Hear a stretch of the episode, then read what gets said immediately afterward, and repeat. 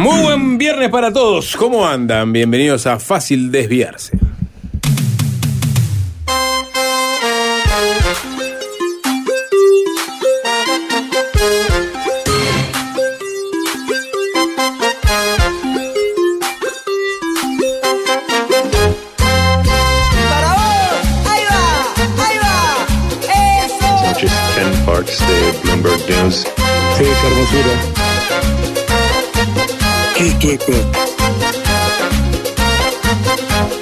Para arriba. Usted no es un Con tipo palmas, digan lo que digan, para arriba. Mueve Juanchi, yo estoy dejando la vida a la cancha. arriba. Este baile es bueno, es muy divertido. Se pone más bueno si bailan conmigo. Lo aplaudo, presidente, lo aplaudo. Ni tampoco conga. Esto es para bailarlo y darle de bomba. Hola, Juanchi. Buenas tardes, Sapo. Buenas tardes al señor arroba Alvin Green FM, el emperador de la consola. Mueve la cintura y así para arriba. Usted ha dicho una gran verdad, Juanchi, una gran verdad.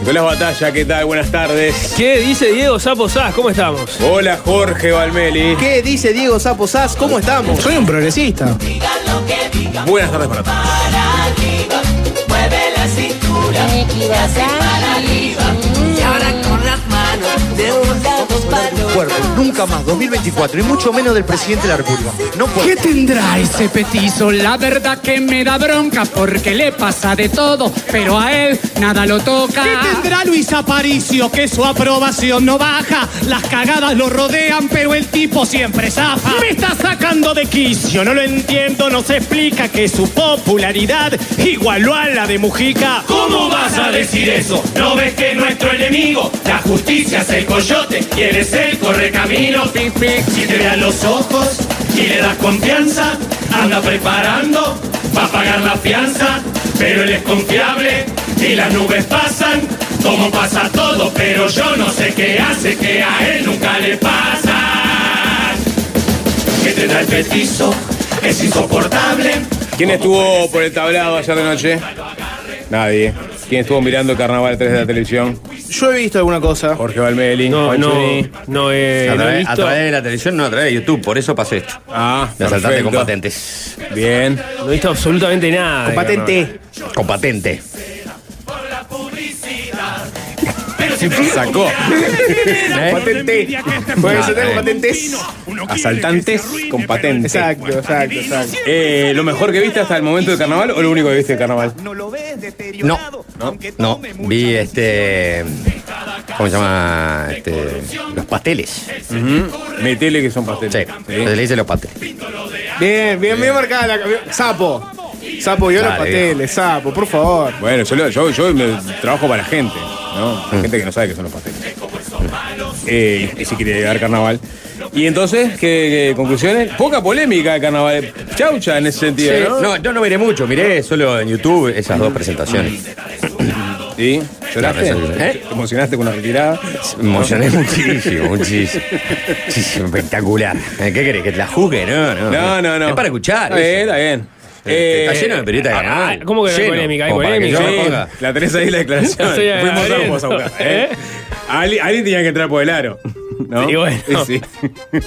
Dale, Vos Nicolás. tirás. El ministro Pablo da Silveira, ministro de Educación y Cultura, que aparece, ahora estaba mirando, por ejemplo, en El País, eh, quejándose de la ecuanimidad de las murgas, ¿no? Eh, quisiera que la acidez se repartiera parejo y eso no pasa, dice Pablo da Silveira. Eh, Por haber sido Adela Reta en el 88 también. Podría haber sido Bambi declarando también en. A la salida de Blancanieves. en, lo- en los créditos de, de una película. Quisiera que los cazadores le dispararan a otras criaturas, siempre con nosotros, los siervos, y mi madre en particular. Eh, bueno, bien. Hay que, hay que agregarle algo a.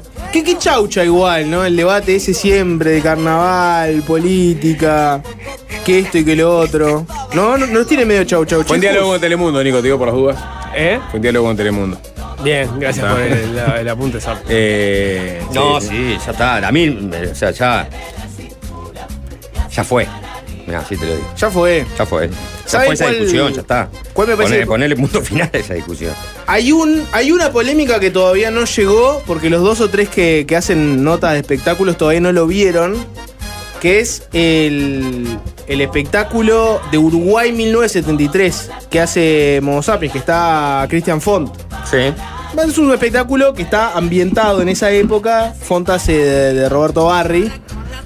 Y, y cayó finalmente uno de los, de los dos o tres tabúes que tenemos colectivamente con, como uruguayos. De con esto no se jode. En ese espectáculo hay mucho chiste sobre la dictadura. Hay juego de palabras con los vuelos de la muerte. En un momento estás ahí, te están hablando este, de qué pasó con Elena Quinteros. Y en otro momento tenés un chiste este, sobre la, picana y la tortura y los tiras. Creo que capaz cuando alguien descubra ese espectáculo y agarra algún pedacito, va a ofender a tres o cuatro viejos recalcitrantes. Y ahí va- vamos a tener una polémica nueva. Bien, cuando lleguen al teatro, digo, cuando, cuando Ya- pasen ya esta- pasaron. Cuando pasemos instancias El mismo día que estuvo Asaltantes, este, estuvo Me antes por informan nosotros. lo- lo- los oyentes que los pasteles no salen este año, Juanchi. Entonces vi una del año pasado. que están en Cádiz, de hecho. Metele que son pasteles. Igual, viste cómo la confianza lo es todo. Porque te dijo sapo, se dicen pasteles. Y ya uno acepta, ¿no? Acepta todo. Claro. Lo dijo con confianza. Eh, No, no, puede, puede, puede que me haya comido el. Me, la- me la haya- son muchos mensajes, ¿no? me haya comido. Mil mensajes de los no salen, Juanchi. Los no están en España. Qué raro, Juanchi, los no salen este año. Entonces, ¿cuál fue? Pero pará, vos decís que lo viste, viste un espectáculo el año pasado y, y No, no, no, lo reconociste, no, no, que, no, no, que no. estaban con la agenda atrasada. no, no, no. Vos debés haber visto. Ya te voy a una- decir a cuál, a cuál vi. Vos magro. haber visto, no me acuerdo de Estoy cuál fijando, fue. creo que fue queso magro. que, que hace un chiste en un momento jodiendo con él, vamos a la plaza de los pasteles. Vos debes haber visto eso. Y es que esa es queso magro. Como que le toman un poco el ¿No? pelo, claro, fuimos a la... Hacen, hacen como un... Ese fue, y no vi, no vi todo. Vi solo. ¿Viste esa parte? Sí, vi toda esa parte. Porque era como un... burlándose un poco de... Era a la burlando de, de lo vamos a la plaza. Fuimos a la plaza Esa fue, esa y fue no la- pasa nada. Pero tampoco me acuerdo, no, no, no estoy seguro que fuera queso magro tampoco. Bueno. En realidad no lo viste en YouTube, lo viste en un corte de Twitter. Es queso magro, ah, gracias. Que tiene... El cuplé de los giles, exactamente. que tiene, la, el que mu- vi. que tiene la cortina... El, el cuplé de los giles que que, tiene- hace referencia a los pasteles. Es- Este, así que vi. Es, vi el cuplé de queso magro y vi. No vi todo tampoco lo, este, lo- lo de asaltantes. Vi, el de los giles que tiene de fondo la canción de la mesa de los galanes. Ah, ve que bien. Tuvieron que asociar gil- giles y gilada con algo y no apareció la, la cortina de la mesa de los galanes. Bueno, Detalles, No, no creo que ¿verdad? sea igual una. Eh, hablando de gente que se pinta la cara, ¿no? Jorge Valmeli. Que se disfraza, se pinta la cara. Pa, esta nota, esta nota es una delicia. Si Juanchi no se cruzó con esta nota, no sé qué estoy haciendo en medios. La tuviste que haber visto, ¿no? Eh, te voy a leer la del Observador. Está en muchos portales, ¿no? El Observador tituló Insólito. Una mujer denunció que su hijo recibió golosinas de un payaso en un auto negro. ¿Se ¿Uruguay? cruzaron con esta nota? Uru- obviamente, Uruguay. Ah, bien. La pregunta no es mi Uruguay. atención. La pregunta no es Uruguay. La pregunta es, si yo te digo, bueno, te leo el primer párrafo. Una mujer denunció que su hijo de Ojo, 5 años... Ojo que en YouTube hay. Hay material. Están los pasteles en Cádiz, ¿no? Claro. No, claro, ahora sí, ahora sí, da, te vas a reivindicar, sí, dale. Eh, para, primer párrafo. Una Sí. mujer denunció que su hijo de 5 años recibió caramelos de un payaso que iba en un auto oscuro por. No, no. Confirmaron fuentes de la jefatura de policía por- por- departamental. por- por qué me Yo te pregunto, ¿de qué departamento, en qué departamento pasó esto? Que una mujer fue a la comisaría a hacer una denuncia sobre que hay un, un misterioso Sí, payaso está, dándole ya, caramelos a ya- los niños. ya dijiste que era Uruguay, si no te hubiese dicho en Ciudad Gótica, ¿no? Sí, claro. No, Uruguay, un Un departamento. payaso en un auto oscuro, es Eh. el guasón robando el batimóvil. Sí, eh, ah, no, o sea, ¿Qué, qué, qué departamento? Es- es Ah, obvio. Rivera, es obvio. Rivera, Rivera, bueno. Rivera. La pregunta de Jorge ya venía con la Rivera, suspicacia suficiente Rivera. para.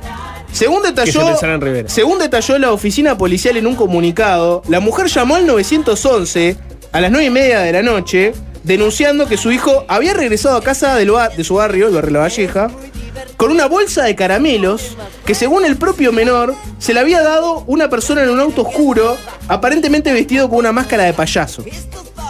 Según supo el observador, distintos vecinos relataron que el hombre, al hombre implicado se le quedó el auto en una vía del tren cerca de ese lugar. Se le quedó el auto. Cuando unos Fue niños. la- el, el tour de El despedida. auto. ¿Cómo se llama? El tour de despedida del payaso. A- a- antes, antes de que se venzan y queden ahí en la guantera los caramelos, ¿no? Sin uso. Cuando unos niños que estaban cerca se acercaron, el hombre les dio caramelos y se puso una careta de payaso. Porque supuestamente venía de una fiesta infantil. Cuando la madre denunció la situación y la policía fue al lugar, el hombre se había ido. María Alejandra Domínguez, fiscal de Rivera, a cargo del caso, esto está siendo investigado por la justicia. Pero esto es un caso. Es un O sea, caso ¿Qué, qué- qué- qué lo, ha- qué lo convierte en un caso? que una mujer se fue a quejar. Pero No, ¿qué- bueno. ¿de qué se queja? Le, le, le regalaron un caramelo y su payaso, nada más normal en el planeta. Sapo. Sapo, está. Sapo, es No, un no te hombre. puedes disfrazar. es un hombre de No. noche. Claro, y salir ahí a regalarle cosas a los niños siendo un desconocido. Entiendo que no, se No, le no, se no, le no está bien eso. No, lo debes hacer más. ¿Y qué hace? ¿Qué, qué- qué es lo que hace Papá Noel? ¿Eh? Pero Papá Noel te conoce. ¿Eh? Te conoce. Te, Ah, tiene una lista. Todos los años, todos los años le, le escribís una carta. No te, no te conoce. ¿Vos te pensás que Papá Noel lee todas las cartas que le mandan los niños en el mundo? Estoy convencido de que lo hace. No. Hay muchos niños ilusionados escuchando que, que piensan que lee su carta. Sí, no, pero no le lee, la- se, la, se la lee un enano. Delega, Creo, creo delega que, a Papá Noel. creo que es, son duendes. Podrá haber pasado algún hombre de talla baja. ¿Vos crees en los duendes? vos? ¿Eh? Increíble. Sos un tipo grande. Es un ya. duende. A lo sumo habrá algún, alguna persona de talla baja. Delega seguro. ¿De qué? Dele- persona de talla baja. De baja estatura. Ah, Capaz que. un enano, por eso. ¿Eh? No, no, no, no, no se dice más así. Eh, no nos desviemos. Pero. No, pero está bien la pregunta. la pregunta es- Ontológicamente, ¿cuál es la diferencia entre un tipo que una noche un enano le regala duende? caramelos a, los- a los niños con una careta de payaso en un auto oscuro? A Papá Noel, que es un tipo que de noche es un hombre que se mete en, en una casa a dejarle Ah, los pero es una personalidad pública, ¿vos Papá sabés Noel. O sea, Papá vez- Noel lo conocemos pero, todos, sabemos qué es, sabemos cuáles son sus inte- intenciones. a- A, alguna- este payaso. ¿Sabés cuáles no- son sus intenciones? sí, hacer feliz a los niños. ¿Según quién? Pero, eh, de Papá Noel. Michael Jackson, ¿no? No, era para, todo, grande, ese era el para caso. todo público Sí. Michael Jackson. Eh. ¿Alguna, alguna vez viste la Noel tiene un noticia? historial de hacer feliz a los niños. Este, este payaso riverense no. Le acaba de dar unos caramelos a uno y no pasó nada. Está ¿Y- ¿Y haciendo cómo te pensás primer- que arrancó Papá Noel? Ah, y bueno, capaz que lo Con denunciaron. una careta en una vía del tren. ah, Capaz que lo denunciaron. Eh, Arrancó con una canastita. Capaz que lo denunciaron. Bueno, en una esquina, en la Pero más a mi favor, yo estoy defendiendo al, al- al payaso. Y bueno, por eso. Regalón. Yo digo, este, ¿qué, qué- qué diferencia hay? Entre, No le digas regalón al Entre, Papá. Noel y el payaso regalón. Creo que ¿Eh? es el payaso regalito. No, no le digan así. No le digan así. Regalamos. porque se regalito. Claro, es, es un No, portugués, no, porque está en no, Rivera. regalado. Regaladito. Ah. Eh, para mí, Pará, se eh, si sos un- caramelo. ¿Eh? Se acabó la noticia ahí.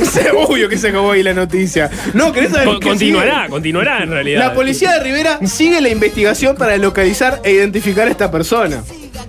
Eh, a mí me parece inconveniente que un adulto disfrazado No en la adulto, noche. No es un adulto.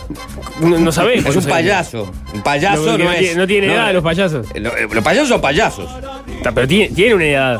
¿Eh? Tiene una edad el payaso. la edad de payaso. ¿Vos alguna vez, para empezar, viste ¿Vos, vos te payasos preguntás la edad de los niños? Yo- payasos? Yo, no he visto payasos ¿Vos te preguntás sobre los payasos si son Sí. eh, tristes o no? Sí. El único te preguntás sobre los Ah, payasos. los payasos ya Algunos ríen y por dentro lloran. Bueno, está, pero por eso, pero no, no, no decís. Bien, ah, no, a ver, este, acá, eh, eh, eh, era, era un hombre adulto, no, es un payaso. Eh, El payaso no tiene edad. Poneme a reír llorando a alguien de fondo mientras. Esa es la realidad. ¿Por qué lo querés calificar de- como una persona si es un payaso? O sea, un payaso. Yo creo que no es el punto de la discusión, Eh, ¿no? no, el, el payaso, el, el payaso, ¿ah? es inimputable. No. Error. Pero hay una diferencia entre Eh, un tipo. ah, todavía no sé. Ah, ¿qué? Error. No. ¿Qué? Está A ver, contra los payasos. No, hay un ¿Es un ahí, atenuante ser payaso? ¿Eh? ¿Es un atenuante ser payaso? Sí, ¿No? estoy de acuerdo con eso. Es- En, en esa sí te la llevo. Pero. Es una vocación, Pero vos- sapo. Vos estás criminalizando a los payasos. Pero ¿sabés si es un acá- payaso o es acá un impostor? No, hay- ningún payaso hizo Porque nada todavía. Acá al final cualquiera se pone Ah. una careta y es payaso. No sabéis si es un payaso o es una persona No, que se no, puso no, una no. careta. Vos, vos sabés cuando es un payaso o no es un payaso. Pero eran niños que Sapo- estaban ahí. Sapo aparece disfrazado de payaso mañana. Y- y vos eso- sabés que no es un payaso. No, es una persona a investigar por fiscalía. Como mucho será un pierrot. No, tampoco. Sapo disfrazado de payaso es un pierrot, no llega a payaso. No, está bien. ¿Esa, te- esa sería tu risa de payaso? Hola, chicos. A- ver, ¿por qué no- por qué dejaste de ser opinión uruguayo? A ver, a ver cómo es tu payaso, sapo. No, ¿Por qué no podés tener- chicos. ¿Por qué, por, qué, ¿Por qué todos los payasos tienen que tener Hola, voz? hola, chicos, ¿cómo andan vos? No, no habla El payaso más bobo, puede ser, puede ser un payaso bobo, está bien. El retarllazo. ¡Hola, no hay el retallazo! Pero vos decís que los payasos de Rivera hablan así. ¿Eh? No, los payasos de Rivera hablan en portuñol. Ojo con hablar de Rivera en esta radio. No, que estoy diciendo, Podemos como- ir por un lugar que eventualmente ya sabemos dónde lo lleva, ¿no? Alguien dice que sí, Electrodomésticos. No sería Rafa Cotelo que está repartiendo. No, esos fueron electrodomésticos. Eso fue un electrodoméstico que repartió y lo Pero hay tuvo que hacer sin con el, careta. con el ego todavía herido. Fue por hacerse el payaso, eso seguro. Hay un mensaje que dice en portugués caramelo se dice bala. Estuvo repartiendo balas. ¿Qué? ¿Es cierto Bueno, esto? Babala. Bala Bala. acá. Bala. ¿Es Mariano? Babala. ¿Es Mariano? Era El payaso regalito. Era bala. Babala. Claro, ¿eh? ¿Te dice qué es lo que dice el payaso regalito? Te dice, va bala, ¿eh? Prum. Tengo el cartucho en la recámara. Eh, sí. Viró, porque el payaso es así. A ver. Nada comenzó, ¿no? Eh. Yo una pregunta. O sea, claramente no es ilegal ser un, un payaso y No, pero ¿por darle qué? Ya regalos a los estamos niños. de vuelta criminalizando al payaso. No Pero debería ser ilegal. ¿Por qué? Ir de noche vestido de payaso, ya de pique debería ser ilegal. Habla de nuestras paranoias. Ah, Jorge, ya de pique no, no debería ser de- ilegal. Darle regalos a los niños de noche vestido de payaso debería ser recontra ilegal, mega ilegal. ¿Por qué, ¿Por qué la suspicacia ante todo? ¿Por qué? Porque, ¿por qué si, si, si, si- si el tipo... ¿No te da miedo un payaso de noche? Decí la verdad. Depende del maquillaje. Estás caminando, estás caminando para tu casa de noche. de- dejaste el auto, te debe caminar eh, Vengo- una, vengo- una cuadrita, dos cuadritas. Ah, se me aparece En- un payaso. En la esquina de la cuadra, parado, sin hacer nada, está un, un- un payaso. ¿Mm? ¿No te cagás? ¿No te cagás un poco? Yo me cago todo. sí, sí. No te Pero cagás un Jorge, poco, pero yo me Jorge, vos, recago vos- sos temeroso.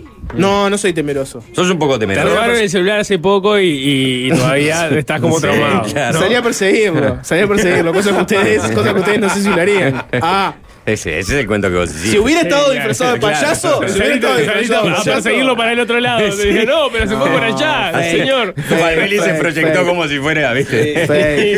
Cocodrilo de andía. Yo dije la verdad, que salí a perseguirlo, después me empecé a agarrar el costado de la panza porque me empezó a costar correr y tuve que abandonar la persecución. Jorge, todo depende de, de- de- de del atuendo del payaso. Si es un- algo como Ronald McDonald, digamos, que es incluso familiar, ah, lo aceptás. Si es algo medio decadente. No, no, no le aceptás. No, no debes aceptarle nunca nada desconocido si sos un Hay que, niño. hay, que, hay que tumbar el mito de que Pero, no se le pero, acepta caramelos esto no es un desconocido, esto es un payaso. Pero no es que vos conoces a todos los payasos. No son todos el mismo payaso. Los payasos Es, lo son que, pa- es la diferencia con Papá Noel. No, Papá no, Noel no, no, es no. todo el mismo Papá Noel. No, un payaso es un payaso. No, no hay, ¿viste? Se pueden No, poner no, nombre. no. Hola, soy el payaso Miguelito. Ta, si tienen Eh, nombres son payasos distintos. Son, son, cada payaso es único. No, pero es, es, es, son, es, No, el pa- no, es un payaso. Es un payaso. No, ¿Qué edad claro, tenía es el un niño? payaso. No, Sí, hay payasos. ¿Cinco años? Siempre hay payaso. ¿Solo de no. noche? Rivera. Hay que sacarle la patria potestad a los padres también, ¿no? Porque que- En la vía del tren. Rivera. Porque eso es lo otro. No se entiende muy bien por qué quedó trancado en la vía del tren. Para mí estamos. ¿Quién quedó trancado? Se le quedó el auto en la vida del tren al payaso. Mi- Si, si tengo que. Segunda versión de payaso. Si yo tengo que Y los conjeturar, este es un, un- un suicida que No. quiso hacer un último bien a la comunidad, se disfrazó de payaso payaso, triste. regalar caramelos y después que lo, lo- lo pasara por un tren. Pero que primero, Bueno, primero el deja estacionado. triste. Pero que primero deja el auto en la vía, en la, en la vía del tren y después sale a regalar los caramelos que, que pensaba que no iba a tener lugar para estacionar No, va, después. regala caramelos y después vuelve. ¿Eh? Vuelve al auto, pues sabe que. Claro, pero capaz que pasa el tren antes y Ah, agarra bueno, el auto. pero no, no bueno, tiene pero sentido. el tren pasa- A ver, horario, a ver, eh, Ta, ta, la planificación del payaso triste no la vas a hacer vos. Claro. La hace el payaso triste. Si el tipo no- quiere dejar el auto en la vía del tren, después ir a regalar caramelos y después volver al auto a esperar que lo pase por arriba del tren. Ah, eh, yo lo que- vos- en esos momentos también, a veces. Yo que sé, uno no está tan lúcido, ¿no? No. Como los mejores, en los mejores momentos de, del payaso regalito. Que era Cuando- cuando- cuando le iba bien. reconocido por Sí, su sí, lucidez. claro. el No conoces- iban todos los niños a su casa. ¿No conoces, Nico, la, caramelos. ¿No conoces, Nico, la historia, la historia del triste payaso regalito? Va un tipo al psicólogo, llega más ese psicólogo, estoy muy mal, estoy deprimido, no le encuentro sentido a la vida, me parece que estoy por terminarlo todo. Y agarra el psicólogo y le dice, Sobria la voz del payaso regalito, ¿no? tranquilo, está el payaso regalito acá en Rivera, divirtiendo a toda la gente. Andá, pagás la entrada, te vas a ver al payaso regalito y todos tus problemas se van a ir. Y se pone a llorar el hombre y le dice, pero psicólogo, yo soy el payaso regalito. Este es tremendo. Sí. Es, es tremendo. La historia es durísima. La historia es durísima. Mal psicólogo, ¿no? Porque después agarró el auto y se fue para la vida, ¿no? Hay alguien que pregunta en los mensajes, ¿ustedes le aceptarían una vacuna No la vacunito primera- de noche? ¿Eh? ¿Ustedes le aceptarían una vacuna a vacunito de noche? Pero Va- Vacunito no es un desconocido. ¿No? No es un desconocido, pero yo no sé quién está atrás Vacunito es un invento. Pero, y aparte. Los payasos no.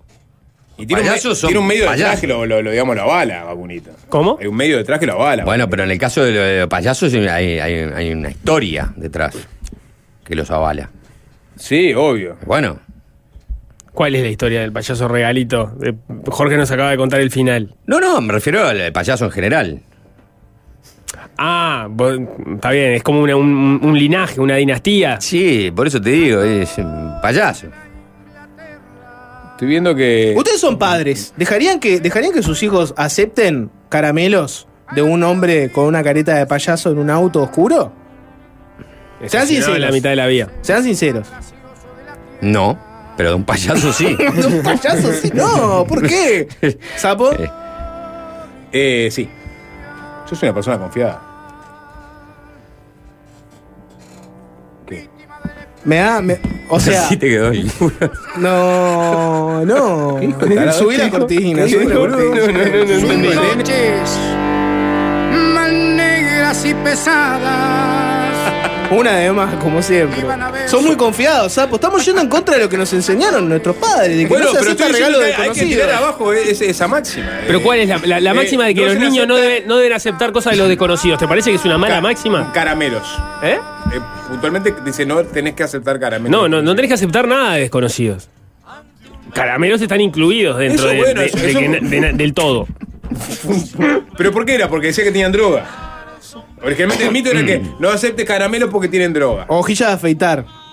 Bueno, está, pero Y se lo comen y se. se Pueden se- tener cualquier cosa. Les hace mierda. Pueden, Ah, bueno, pueden- ah, eh, pueden eh, ser caramelos. mierda, loco, porque- pueden ser caramelos y, y- y un adulto está tratando de eh, sobornar o de doblegar la voluntad de un niño que todavía es menor de edad y no es plenamente consciente de lo que hace. ¿Para hacer qué? Y no sé. Pero no Esa es quiero. tu no- cabecita podrida. ¿Eh? Esa es la cabecita podrida del adulto. Los niños siempre No, van, de- van a, de- van a de- aceptar caramelos para empezar. Sí. O sea, o sea, por más que vos le digas. No, si están bien enseñados, no. No, Ay, bien enseñado. No, no, los niños aceptan caramelos. ¿Vos aceptabas caramelos de un desconocido de chico? Acepté muchas veces. ¿Y, y- y qué te pasa con la droga? Y ahora. Es la puerta de entrada. claro, el caramelo No es, era puerta no de es la entrada, marihuana, no es el alcohol, son los caramelos, ¿no? Esa es la verdadera puerta de entrada. Bueno, así que no tiene, no tiene resolución. Estaba viendo que. el- se está investigando, Sapo, se está investigando.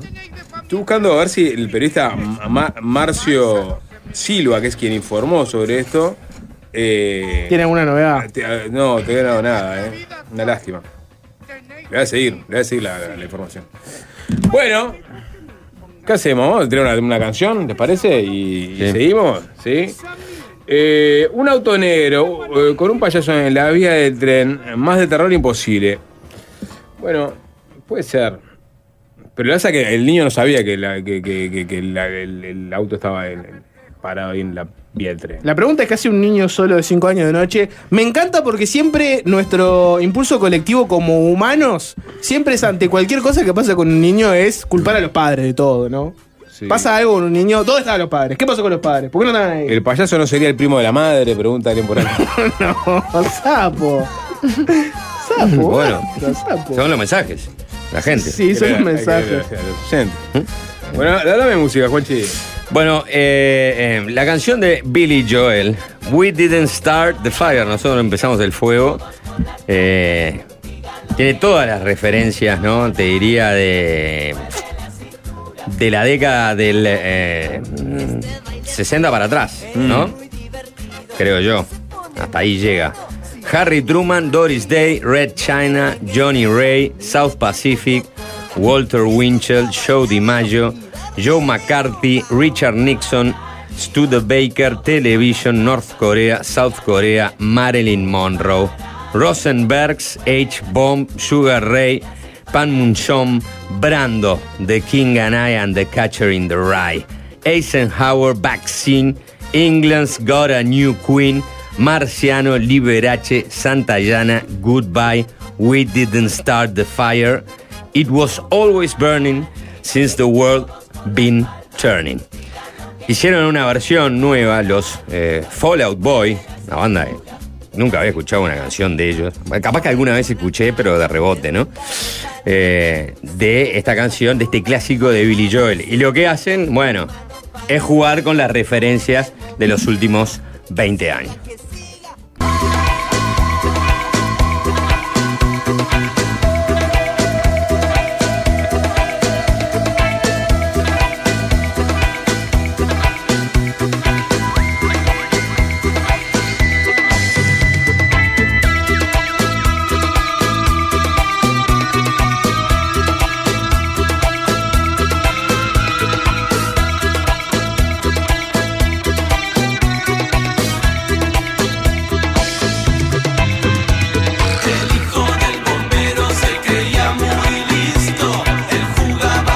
La gente que ya está arrancando hacia algún destino interno por el carnaval, ya conocen el pronóstico, ¿no? No voy a hacer el agua fiesta.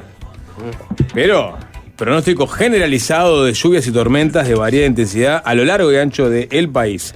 Sábado, domingo, eh, domingo en la mañana, mejorando hacia la tarde, aunque va a seguir inestable hasta el lunes inclusive. Igual va a haber temperaturas máximas hasta el domingo de unos 30 grados y mínimas de 20 a 22, o sea que va a ser calor. O sea, tormenta, lluvia, pero calor. Vayan evaluando día a día porque estos le erran a todo. ¿Estás hablando de los meteorólogos o del sapo? Los meteorólogos, el sapo pero- acierta, acierta 75%. En términos generales va a ser así. Después puede cambiar. Esto lo dijo el meteorólogo José algo, Serra ¿viste? Montevideo Pero- Portal. Pero está, está, está, está complicado. Sábado, sábado parecería que llueve, domingo parecería que no tanto y lunes parecería que podría volver a llover. Y después se viene un descenso de temperatura. Pero todo esto es con pinzas porque es meteorología. Eh, lo que no está agarrado con pinzas, Jorge, es eh, el Observatorio de Criminología del Ministerio Interior, el que presenta las cifras de delitos en nuestro país No. periódicamente, sí. ¿no? Y siempre se, se resalta que siguen las mismas autoridades que estaban durante los gobiernos frente amplistas, sapo. Sí. se elaboran con la misma metodología y por las mismas personas que están desde hace años, que cambian los gobiernos, pero eso sigue. Sin embargo, Diego, la discusión sobre cómo vienen los delitos, si estamos mejor, si estamos peor, qué pasa con los homicidios, sigue siendo una discusión muy política también, ¿no? Además del factor técnico, tenés el factor político. Y alguien que no es ministro del Interior, pero lo fue, hoy volvió a hablar de este tema. Luis Alberto Heber, lo conoce por supuesto, Senador. senador, está en nuestra botonera, eh, ministro del Interior hasta hace no muy poco. Juanchi, yo estoy dejando la vida a la cancha. Exactamente, él mismo. Ahora en el Senado. Ahora está dejando la vida en el Senado, o en otra cancha. en otra cancha, exactamente. Eh, el ex ministro del Interior fue entrevistado hoy en el programa Arriba Gente, Canal 10. Una nota eh, cortita, tipo ve- 20 algo de minutos. Les diría que la mitad de la nota dedicada a la campaña de Laura Raffo. Recordemos que Laura Raffo es la candidata del herrerismo. Luis Alberto Heber es su mano derecha, su coordinador en esta campaña que, que se viene, entonces se habló mucho de eso. Pero el resto de la otra mitad de la nota estuvo dedicada al tema seguridad, ¿no? Y no lo hemos comentado mucho en este programa. Si quieren podemos hacer un breve editorial si tienen ganas de hacerlo. Pero vieron que venimos de varias noticias policiales de distinto tenor Que no- por lo general este programa no se mete mucho en esos temas, pero hubo varias de distintos colores y distintas cosas, ¿no? Desde el asesinato de un policía y la subsiguiente investigación hasta este, operativos grandes en barrios. Eh, en fin, venimos de una seguilla de muchas noticias de ese estilo.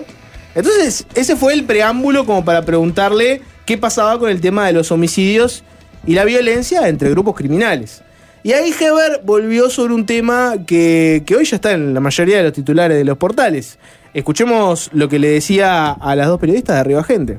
repasamos los números, y esto lo han dicho expertos en la temática de prevención del delito, que no hay un cambio sustancial. Varía muy, oscila muy despacito la- las cifras. Entonces, No, Magdalena, pero me sí, las tengo acá. contigo. Sí, Tres- sí. 306, 383, Solo homicidios 382. estás hablando. Sí, claro, estoy hablando Ah, de bueno, homicidios. pero, pero, Personas las- que pierden pero la rapiña- vida. pero pierden la vida en, en rapiña. Antes perdían en la vida 50 personas y ahora no llegan a 10. Lamentablemente hay 10. Nunca hablamos de ausencia del delito. O sea, la gente que no está vinculada a la actividad eh, delictiva muere muchísimo menos. ¿Cuánto menos? 50, 60 en el periodo anterior, 10, 5 fue el año pasado, en el 2022, creo que hay 11 o 12 de este año. Gente que dos es asal- niños en menos de un mes No me- asesinados. me estás- Sí, sí, sí, le- ¿Me lo seguís el razonamiento Sí, sí, le- No, lo, que digo es que. No, pero digo, son- Magdalena, son, vidas me estás haciendo una pregunta, déjame Sí, sí, contestarte. sí. De- Si te estoy contestando y te estoy diciendo Sí, sí, sí. que por rapiña, antes Mueren morían menos. 50, ¿es lo mismo que mueran 50 a 10? No, no es lo mismo, es mucho mejor, ¿no? Horrible que mueran 10, pero es mucho mejor. Este argumento, en realidad yo les decía que está en la portada de muchos, de muchos medios, lo que quedó es la frase esa, ¿no? Muy polémica. La gente que no está vinculada a la actividad delictiva muere muchísimo menos. Esto ya lo he dicho, estaba buscando la frase exacta de- del propio presidente en el año 2002, que también ha dicho... 2002. No, 2002. 2022, perdón, ¿no? Sí, Eh, sí, o sea que por eso te digo, el, el- ya el gobierno ha utilizado ¿no? Este, esa retórica de que eh, en relación a los hom- homicidios vi- este, vinculados a la rapiña había habido una disminución. De ahí surge, bueno, ahora este comentario de Heber viene también de eso. Con ¿no? todos los paraguas no es que la primera abiertos, vez, ¿no? Obviamente, el Sí, presidente en claro. ese momento dijo, no quiero que sirva como excusa, pero ustedes saben que ha habido una baja importantísima en el resto de los delitos, en rapiñas, hurtos. ¿Qué quiere decir esto? Que no están vinculados estos homicidios a una rapiña con un homicidio posterior o un hurto como un homicidio posterior. De todas formas, continuó y dijo, insisto, eso no sirve de excusa, hay que trabajar más fuerte todavía para tratar de anticiparse, pepa. Pero es, ha sido uno de los latiguillos de los últimos tiempos del gobierno a la hora de defender su gestión en materia de seguridad. Lo mismo, lo mismo que decía, este, por ejemplo, el, el subsecretario del Interior, Vázquez, cuando hablaba de que si usted no estaba nada raro, no, no tenía tanto de qué preocuparse o tenía menos probabilidades de que, de que terminara involucrado en un episodio este, como ese. Bueno, la, la pregunta es si, si es, es- es lo mismo, es lo mismo o es distinto, ¿no? si, es, si es la misma tesis o si es como una variación. Hay toda una serie de declaraciones desde que este, de que cambió el gobierno que puedes rastrear y podés irte incluso si querés a la época en que la calle Pou era un senador de la oposición, de, de ver a ver si efectivamente eh, eh, están, están siguiendo la misma línea o no, porque te acordás que cuando en realidad se llegó al, al- al gobierno, se hizo un énfasis fuerte en que no iba a hacer ese el argumento, ¿no? No sé si se Bueno, acuerdan pero, que. digo, pero es- pero si es- terminó- es- la pregunta es si terminó No, siendo es, lo es mismo o no. igual, suena, suena este, que- casi que con las mismas palabras. Voy a buscar la frase de, de- de Vázquez, pero eh, iba exactamente por el mismo lado. Tenés, por ejemplo, mirá, a una serie de declaraciones, Alvin, capaz que tenés alguna por ahí. Por ejemplo, el año pasado, la calle Pou, cuando hablaba de, la cifra de los delitos, también entró sobre la pregunta de si, si en los homicidios estamos más o menos en números parecidos o iguales, pero en realidad la cantidad de personas, entre comillas, inocente ha bajado. Eh, esto decía la calle Pou en el 2023, el año pasado. Nunca van a ver que yo diga que es ajuste de cuenta o por narcotráfico, por lo que sea. Todas las muertes eh, es una persona que deja de vivir, una familia que sufre y así hay que tomarlo. Segundo, eh, uno habla de cifras. Hoy temprano miraba los homicidios de mayo del 2019. Exactamente, no me acuerdo la cifra, pero eran 36. En mayo del 2023, 23. El año pasado, 40. O sea, 36, 37, 40 y este mayo 23.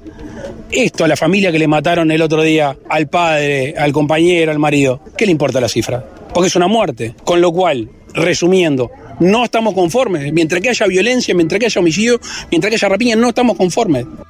En el 2020, que fue el, primer año del gobierno, que en realidad vino la pandemia, este audio lo van a escuchar y, y se van a dar cuenta que la calle Puebla estaba con tapaboca puesta incluso, ¿no? Pero ya había toda una discusión sobre, bueno, cómo se podía hacer para bajar la cifra de los homicidios. Hubo algún caso eh, también puntual que llevó a toda una discusión este, social. Y la calle Pou decía lo siguiente, escúchenlo, este es de 2020. Son los narcos y la lucha por el territorio lo que vuelve más violento esto. No, no es mi afirmación.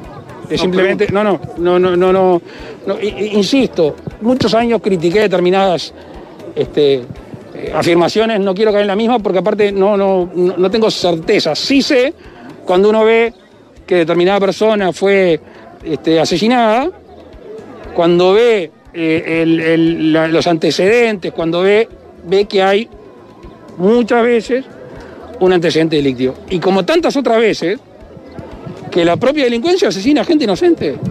No, no, no, no, no, no, no, no van a encontrar el gobierno en el presidente de la República y en el ministro del Interior justificaciones. Bueno, viste que el planteamiento original al llegar al gobierno era, bueno, no es una justificación, es una explicación de por qué los números son los números que están. ¿no? Yo creo que esa, ese, ese sería el argumento que te podría tirar alguien del gobierno para decirte, mira que no, som- no, no somos iguales. No lo justificamos, simplemente es una explicación. Pero ahí aparece. Hay que ver si te convence ese argumento o no, ¿no? No, hay, hay un. Eh, estaba mirando los números, ¿no? Este, el 2018 fue un caso, eh, eh, el, tem- el tema de la- los homicidios derivados de, de- de rapiña, ¿no? Fue el, fue el año récord, ¿no? 2018. Claro, el 2018 fue el año récord de, de- de homicidios, entonces es un, es un año raro. Ahí hubo, hubo 50 homicidios derivados de, de rapiña, pues en 2019 cae un poco la, cifra, son 46 homicidios derivados de la rapiña. En 2020 el total fue 28, ¿no? Año de pandemia. En el 2021 ocurrieron 27, también ese es un año este, ahí atravesado un poco también por, por la pandemia. Y en el 2022 descendieron a eh, 15. 15 homicidios derivados por rapiña. Eh, de todas maneras, en el 2018 hubo un salto ahí porque una, fue el, el- el año con la mayor cantidad de homicidios, pero venían bajando los homicidios derivados por rapiña. Este, es una constante de los últimos eh, casi 10, 10 años. Eh, lo que pasa que ahora bajaron fuerte, ¿no? Está Y bien. allí están las explica algunas explicaciones que ha dado el Ministerio del Interior, el propio Javier Donangelo, ¿no? El sociólogo que está acá a cargo de- del Observatorio de, de Criminalidad, dice, bueno, este, hay una fuerte incidencia de un aumento del patrullaje, una mejor mejora en la respuesta y mucho más videovigilancia, pero también hay una incidencia fuerte en, en que, en que hay menor plata efectivo circulando por la inclusión financiera, ¿no? Esos son todos los motivos que Don Ángelo el año pasado hablando de este del- de cómo ca- cayeron las rapiñas y cómo cayeron también a la vez, al caer las rapiñas, los homicidios derivados de, de las rapiñas. Está bien, a mí, a, mí lo que me da la impresión es que cuando se utiliza esa, esa retórica, que para mí es la que está usando Heber en este caso, así como la usó eh, Jorge Vázquez en 2014, cuando dijo, eh, si no están vinculados con la delincuencia y si no tienen problemas familiares, nadie los va a matar, ¿no? Que es como tratar de ser como una especie de... de mm, medicamento hacia la opinión pública y hacia la ciudadanía de, bueno, si ustedes este, no están en actividades delictivas, la- o sea, se está trabajando en esto y no, no- no- tienen mucho riesgo de que les pase algo, no estén asustados ni tan este, enfermos con el problema de la seguridad. Me da la impresión de que, de que trata de tener ese, ese efecto. Y primero, no termina este, de, ser, de ser cierto, ¿no? Porque en qué categoría pones al niño de 8 años que murió el otro, el otro día, que no murió en una rapiña, murió en un enfrentamiento en un barrio donde por los mismos problemas de, de- banda se terminó cobrando a alguien que no tenía nada que ver con la situación de violencia, más allá de pertenecer a una familia que estaba vinculado a, eso, pero eso claramente no, es culpa del niño. Y porque además esos problemas de violencia están ahí, ¿no? O sea, y no, no, no, no, no, no sé si debería conformarnos la, la respuesta de, bueno, son, son delincuentes que se están matando, que No, además me parece discutible en sí mismo. Voy a ese primer punto, Nico. Ese es un emergente nuevo. El, eh, hace un par de días hablaba Álvaro Galeana, el director pediátrico del Pereira Rosell, Bueno, en sí. Arriba Gente. Este, obviamente este, la, la- la noticia estaba, digamos, vinculada al asesinato de, de- de este niño, pero dijo que lo que antes era absolutamente excepcional, o sea, un niño herido de bala, hoy es más frecuente verlo. Es algo que nos preocupa muchísimo, que también implica toda una disponibilidad de un bloque quirúrgico, un centro quirúrgico que atienda inmediatamente, un CTI que esté disponible en el momento que sea ese niño, etc. Y, y tiró, la, tiró el dato, ¿no? O sea, sobre todo tiró el dato. Digo, porque ap- aparece otro, emergente, otro problema emergente vinculado a la seguridad, pues está, ponele, te, te doy por bueno que ahora es. Los, los homicidios son entre eh, bandas de narco que se disputan territorio, que matan La, por. la banda de narco no vive en el barrio bandas de narco, vive en el barrio donde hay otra gente que vive ahí, que- que es gente que trabaja, que tiene que llevar adelante su vida y las balas le están pasando por al Mirá lado. el dato que tira Galeana, ¿no? Este, antes era excepcional tener entre dos o tres casos de niños baleados al año, pero al día de hoy siempre hay un niño con bala al mes, dijo. Y te lo está diciendo una persona que eh, está cara a cara con estos casos diariamente en, en el Pérez Rosell. O sea que se te, se te- capaz que eliminaste un problema o, está- o estás disminuyendo un problema, pero estás sumando otro no digo que sea ni peor ni mejor, pero que es un problema grave. En la nota. Se las perdidas o, o no perdidas que impactan en niños. En la nota esa de arriba, gente, le preguntan a Ger por ese tema que mencionás vos, Sapo. No, específicamente por lo de Galeana, pero sí por el tema de el, el- el aumento de la violencia, los asesinatos, lleva a más disparos, más balas perdidas. Y él lo que destacaba es ese nuevo sistema que, que está usando Sí. el ministerio para detectar de dónde vienen los disparos y poder ir a agarrar a esa persona. En Que, 2010 que es una, una innovación Claro, interesante, como también eso. la de poner videovigilancia en esos barrios donde se dan los mayores este, episodios de, de violencia. El otro día conversando con el fiscal Carlos Negro, él decía que ha sido un antes y un después en cuanto a cómo poder investigar y llevar adelante eh, las investigaciones por, por homicidios, precisamente porque era una herramienta que no tenían y que ahora, que ahora la tienen. Le decía que en 2018, ese año que Juanchi comentaba que fue un año récord en muchas de, la- de las cifras, la calle Po en la oposición había dado un discurso muy recordado a partir de estas declaraciones de Heber, que no, no es la primera vez que da un concepto similar, siempre vuelve ese, ese famoso discurso, ¿no? Pero lo podemos refrescar un poco. Esto decía en 2018 la calle Pou sobre la, última administración del Frente Amplio que usaba como excusa del aumento de los homicidios decir, bueno, lo hacen porque se matan entre ellos, son ajustes de cuenta, eh, si usted no anda en nada raro vinculado al delito no le va a pasar nada. Esto pensaba la calle en ese momento.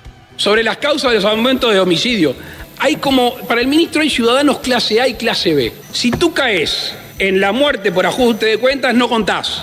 No hay una familia, no hay un ser humano, no hay una acción que importe. Cuando se le terminan los ajustes de cuentas, los tira para la, la banda de narcotráfico. Banda de narcotráfico. Que un ministro del Interior use como argumento de la violencia la banda del narcotráfico cuando es su responsabilidad que abunde el narcotráfico. Por supuesto que ahí me generan otras suspicacias. Bueno, eso decía la calle en aquel momento. Hay una diferencia que no es menor y que en ese momento veías las cifras y las cifras estaban en aumento y venías de una promesa también de Tabaré Vázquez de, de bajar las rapiñas, que se acuerdan que había puesto un número fijo, ¿no? Había dado 30%. 30%. y ahora, en definitiva, con la misma metodología, las, las cifras, no de los homicidios, pero sí de los hurtos y de las rapiñas, están bajando. Entonces, yo creo que ahí el gobierno va a tener un argumento para empezar, no sé si a matizar, pero por lo pronto dar una explicación muy similar a la que dio Heber ahora. Y, y no, no creo que vaya a quedar confinada Heber. Para mí esta explicación la vamos a escuchar ahora en la campaña. Capaz me equivoco. Ya, ya la escuchaste, el otro día entrevistamos a Javier García y, este, Y venía por ahí. de defensa y la explicación es esa, es decir, no estamos igual. Eso Esa es lo es la que dicen. explicación. Este, eh, estamos este, me- mejorando, porque no solo, esa es la explicación que hace Javier García, no solo este, se estancaron los homicidios, en lugar de seguir creciendo, sino que se bajaron las rapiñas y los hurtos. Esa es la explicación que, que van a dar desde el gobierno sobre su gestión Claro, pero, en la seguridad. Mira, eh, estaba viendo un, un tuit del diputado Sebastián Valdomir que recoge un tuit de Heber de eh, enero de este año. Dice, los homicidios derivados de rapiñas, personas no vinculadas al delito en el año 2018 fueron 50 por año, en 2019 46 por año, en el 2022 fueron 15 por año y en el 2023 fueron 25 por año. Estamos más seguros hoy que en la administración del Frente Amplio. Estamos más seguros, a- infiriendo a partir de la gente el, el- el reducido número de personas que mueren en, en las rapiñas en relación a, a- a los que mueren por femicidios, en relación a los que mueren por, este, por los enfrentamientos entre bandas, los que mueren como parte de los enfrentamientos entre bandas, pero no pertenecen a esas bandas. Eh, Me, parece que es insuficiente. No para camisetear. Eh, Claro, no da para camisetear este tema y, y no digo que sea patrimonio exclusivo de, de, de, de Heber o de este gobierno. Fue muy, muy, muy, muy criticado en el gobierno anterior. Y, y está bien que haya sido criticado en el, en el gobierno anterior. Da la impresión que también estaría bien que sea criticado en este. Bueno, eh, ¿hacemos una tanda? ¿Les parece? ¿Qué hay hoy en Fácil Desviarse, Vamos- Zapito? Eh, ¿cu- ¿Cuándo fue que surgió por primera vez la charla sobre el auge del vapeo entre jóvenes? A ver, la primera semana de, de esta temporada, quizás. Eh, fue la primera semana de esta temporada, o sea, la tercera semana de enero. Las obsesiones del sapo. No, las impresiones que uno tiene de que hay un aumento, un auge del uso del vapeo eh, a nivel generacional, más jóvenes, determinado nivel socioeconómico. Eso es así, está, está eh, efectivamente extendido en, en- en en esa, en esos sectores. Bueno, No lo sabemos, no lo pero lo sabemos. vamos a saber dentro de una Lo hora. Vamos a saber exactamente y ya de paso nos vamos a preguntar o vamos a tratar de, responder todas esas preguntas que nos hicimos en aquel momento sobre si efectivamente eh, el vapeo es menos dañino que fumar cigarrillo, si, si es una manera, eh, una herramienta utilizada en las clínicas contra el tabaco para desescalar el uso del cigarrillo convencional, clínicamente qué evidencia hay sobre los perjuicios que genera eh, el vapeo, diferencias dentro del mundo del vapeo, los cigarrillos electrónicos. Bueno, todo esto lo vamos a conversar con una especialista en el tema, que es la médica internista diplomada en control de tabaco, Laura Yambi. Fácil desviarse.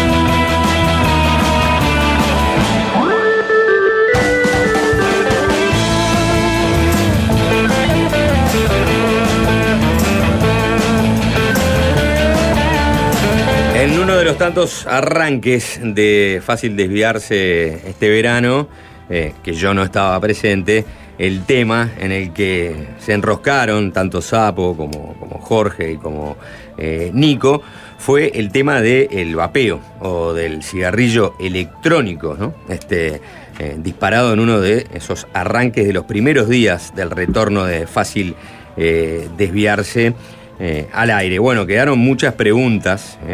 Justamente en, esos, en ese arranque, y eh, para llamar a la persona indicada, a los que saben, al especialista en este caso de, de estos temas, y no quedarnos solo con este, las interrogantes de, de los conductores de fácil desviarse.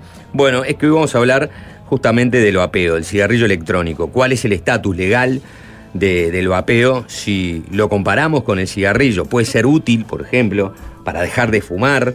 Eh, ¿Es más o menos nocivo que fumar tabaco? Bueno, eh, las respuestas eh, esperemos que lleguen de Laura Yambí, médica internista, profesora titular de clínica médica en el Hospital de Clínicas y experta en tabaquismo. Laura, gracias por acompañarnos. ¿Cómo estás? Gracias a ustedes por la invitación, ¿cómo están? Vamos a arrancar de cero. Este, vamos a arrancar explicando qué es el vapeo, ¿no? Este, capaz que para algunos eh, suena este, como algo muy evidente, pero otros no, no tienen claro mucho de lo que estamos hablando. Exacto, es buenísima la pregunta porque aparte hay distintos tipos de dispositivos. Lo que generalmente eh, cuando hacemos alusión a vapeo es un dispositivo electrónico que tiene un líquido adentro, que ese líquido generalmente contiene nicotina y contiene otros aditivos, otros químicos, saborizantes, y cuando la persona lo utiliza, eso como que calienta el líquido y sale un aerosol que a veces es hasta una nube muy importante eh, de vapor. También hay otros productos que se llaman productos de tabaco calentado. Este, en español la traducción no es como muy feliz, pero son los que se llaman heat not burn en inglés, como que calientan pero no queman, que también son dispositivos electrónicos, pero se les inserta como un pequeño cigarrito que se llama un stick, que tiene tabaco prensado y lo calientan, o sea, no Mm. lo queman, no llegan a los niveles de combustión, llegan a temperaturas de 450 aproximadamente grados y también generan un aerosol que es algo distinto al humo de tabaco combustible. Tanto los productos de tabaco calentado como los cigarrillos electrónicos están dentro de lo que nosotros denominamos dispositivos electrónicos de fumar o también se les denomina desde el punto de vista técnico productos novedosos y emergentes de tabaco. La base este, es la, ni- la nicotina, pero ¿qué otros este, componentes tiene? Exacto, la base es la nicotina y la nicotina es lo que los vuelve adictivos, ¿no? De todo lo que tiene el tabaco combustible y estos productos también, la nicotina es lo adictivo. También se les han encontrado a medida que se fue investigando del tema toda otra cantidad de componentes que algunos son tóxicos y algunos son directamente carcinógenos, Mm. cancerígenos. Entonces hay algunos que se llaman formaldehído, acroleína, bueno, hay una cantidad de compuestos químicos e incluso en el aerosol de los tabaco calentado como en el vapor de los cigarrillos electrónicos se han encontrado sustancias que no estaban en el humo del cigarrillo tradicional. Entonces, cuando se hace la aseveración de que, bueno, sí, tienen los tóxicos, pero tienen menos, es una aseveración parcialmente cierta. Tienen menos de algunos y tienen más de otros que ni siquiera tenía el cigarrillo combustible, por ejemplo, los metales pesados. Vos hiciste una, una, una puntualización que es no llegar a la combustión. La combustión es uno de los, de los problemas. problemas principales que genera el cigarrillo. Sí, la combustión tiene, eh, digamos, es como la reacción química que desprende una cantidad de sustancias en el cigarrillo que llamamos combustible tradicional, que puede ser tabaco de armar, el- la pipa, etc. Pero cualquiera de estos dos, tanto el vapeo que lo que hace es calentar líquido, como el tabaco calentado que calienta pero no quema, logra desprender muchas de estas sustancias que son las que nos, las de, las de preocupación, ¿no? Las carcinógenas y las, y las tóxicas. Y ahí el concepto importante es este mismo que yo decía, que hay menos de algunas y más de otras sustancias tóxicas y que tener menos exposición no implica necesariamente menos daño. Eso es algo bastante como difícil de, de- de explicar o a veces de entender, pero no es igual a que si de un producto altamente tóxico yo en vez de darte 100 te doy 99, te baje mucho el riesgo de que adquieras una enfermedad. Entonces, me preguntaban o decían algo que me parece clave en esto, el estatus legal de estos productos en Uruguay, ¿en qué estamos? Entonces, lo que tiene que ver con los de vapeo, los que tienen líquido, hoy por hoy en Uruguay está prohibido o es ilegal venderlos. No es un producto de venta legal, no se pueden importar, registrar, vender en un kiosquito o en un shopping. La gente que los tiene los ha comprado por redes, como en, lugares, eh, digamos, ilegales, o los ha traído legalmente como un producto que te compras en el exterior y te lo traes como producto personal. El instrumento y la carga, la- ambas cosas. Exacto, ambas cosas, ambas cosas. Los productos de tabaco calentado, en cambio, que capaz el más común es una marca que se llama Aicos, eh, hace dos años el gobierno hace un decreto que permite la importación de estos últimos. Más allá que la comunidad científica y la comisión asesora del ministerio que yo integro desaconsejamos eso porque debilitaba este, la normativa, eh, ese decreto se aprobó y estaría autorizado que determinada compañía importe, registre ese producto y lo venda en el shopping. ¿Qué es lo que pasó en estos dos años? Nada de eso pasó, porque fue más bien una movida más de debilitamiento de la normativa, de buscar presionar en otros países de la región que son gigantes y que el modelo Uruguay es algo a seguir en este aspecto. Pero concretamente en nuestro país no se vende, vos no vas a ninguna tienda legal y digas quiero comprar. No apareció el negocio. No apareció el negocio. ¿Qué es lo otro importante que se sabe, eh, o sea, que está establecido desde el punto de vista normativo? Lo que seguro no es ilegal es consumirlo. Si vos lo tenés, tenés el vapeador porque lo compraste en el exterior o lo que sea, lo podés usar. Lo que no podés usarlo es en lugares cerrados, que ahí hay una confusión. La normativa nuestra, incluso este decreto al cual nos opusimos, dijo, bueno, pero le aplican todas las restricciones de ambientes libres y ambientes cerrados que le aplican al tabaco tradicional. O sea que ahí no hay diferencia con el Pero tabaco. ahí para una pregunta, es el, el fumador pasivo, eh, es- es- este, este vapor, ¿lo puede dañar de la misma forma que el, el- el humo del cigarro Bueno, convencional? como ya hay evidencia de que tienen tóxicos los vapores y Mm. los aerosoles, La postura precautoria es no expongamos involuntariamente a otros, a no vapeadores, a no fumadores, a niños, a quien sea, en los ambientes cerrados, a ese tóxico, en los Ahora, niveles eh, que esté. El vapor se dispersa, por decirlo de una, de una manera más fácil que el humo. Bueno, depende también del, del peso de las partículas. Ah. Lo que sí se sabe tanto del vapor como del humo, de los cigarrillos, que eso está estudiado mucho, es que tiene una capacidad de dispersión amplísima. Después de que nosotros dejamos de sentir el olor o ventilamos, Sí, permanece varios días Y- en el ambiente y en las superficies inertes. Y en, en definitiva, pasando rayas sobre lo primero que hablamos. O sea, eh, ¿es menos nocivo, eh, por ejemplo, el vapeo que, que el cigarrillo tradicional? Bueno, hoy por hoy no se puede afirmar contundentemente que sea menos nocivo, porque una pregunta sensata eh, que se podrían hacer las personas que no logran dejar de fumar, ponele, es decir, bueno, ta, es malo, pero si es menos malo, me paso, ¿no? Podría Sí. ser una postura sensata. ¿Por qué nosotros no afiliamos esa postura? Porque no está claro. Utilitarismo de- del mal menor. Claro. ¿Por qué no? Porque primero que nada no está demostrado que sean menos nocivos, porque ya se han demostrado eh, que tienen relación con infartos, que tienen Mm. relación con enfermedad pulmonar. Hay ya algunos estudios que tienen relación con algo de aparición de cáncer.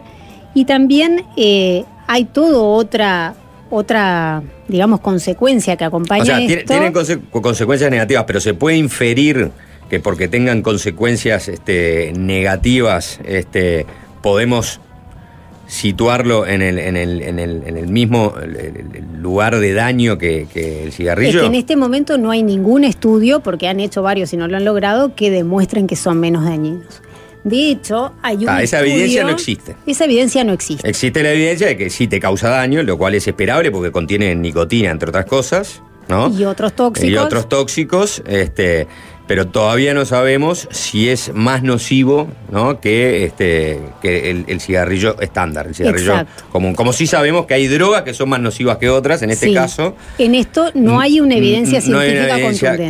contundente. Lo que sí hay es un estudio que se ha repetido hasta el cansancio, como esas mentiras repetidas mil veces, que figuran por ahí, uno lo puede encontrar, que dice que son 95% más seguros y se repite esa frase este, hasta el cansancio. ¿De dónde sale esa cita? Es algo bien importante de entender. Es un estudio que no es de investigación en humanos o en animales expuestos a uno o a otro. Es una encuesta a determinados expertos, que, entre comillas, que reunieron en una reunión y le hacen una serie de preguntas, muchos de ellos afiliados o con vínculos, que llamamos conflictos de intereses, con la industria del vapeo, con la industria tabacalera, y les piden que ranqueen del 1 al 100 qué daños puede hacer distintas formas de nicotina, la pipa, la pipa de agua, el cigarrillo electrónico, el chicle de nicotina, el fumar, a la sociedad, a la persona, al crimen, al contrabando. Son preguntas muy genéricas eh, vinculadas a, sobre todo, a drogas ilegales. Eh, de todo eso, ese grupo de expertos que no superaba las dos decenas pone ranking 5, 10, 15 y hacen un promedio y les da que cigarrillo electrónico quedarían 5, si pipa quedan 8, si cigarrillo quedan 9 y de eso sale, son 95% más seguros. Repito, no es un estudio en animales, ni un estudio in vitro, no es un estudio en humanos. Es una opinión de personas con conflictos de intereses. Acá aparece la nicotina en eh, el juego, que es el, digamos, el principio que genera la adicción en, en los fumadores. En el caso de estos dispositivos eh, o, o estas dos formas de, de fumar eh, electrónicamente, ¿qué porcentaje de nicotina tienen? ¿Generan la misma adicción que un cigarrillo o no? Bueno, tienen un porcentaje de nicotina muy similar al cigarrillo. ¿Por qué? Porque quienes lo fabrican se han, eh, digamos, esmerado en perfeccionar que la entrega de nicotina al usuario sea lo más parecida posible, pero a propósito, digo, que la del cigarrillo para lograr esa satisfacción, o sea, para lograr que el producto realmente prenda en el usuario. Entonces, los primeros, por ejemplo, los primeros Aicos o los primeros cigarrillos electrónicos de los años 2000, que eran aquellos aparatos grandes, en los estudios en sangre que se hacía de fumadores versus vapeadores, el vapeo no, no llegaba a los picos de nicotina que el cigarrillo y bueno, y la gente no lo, no lo abrazó tanto.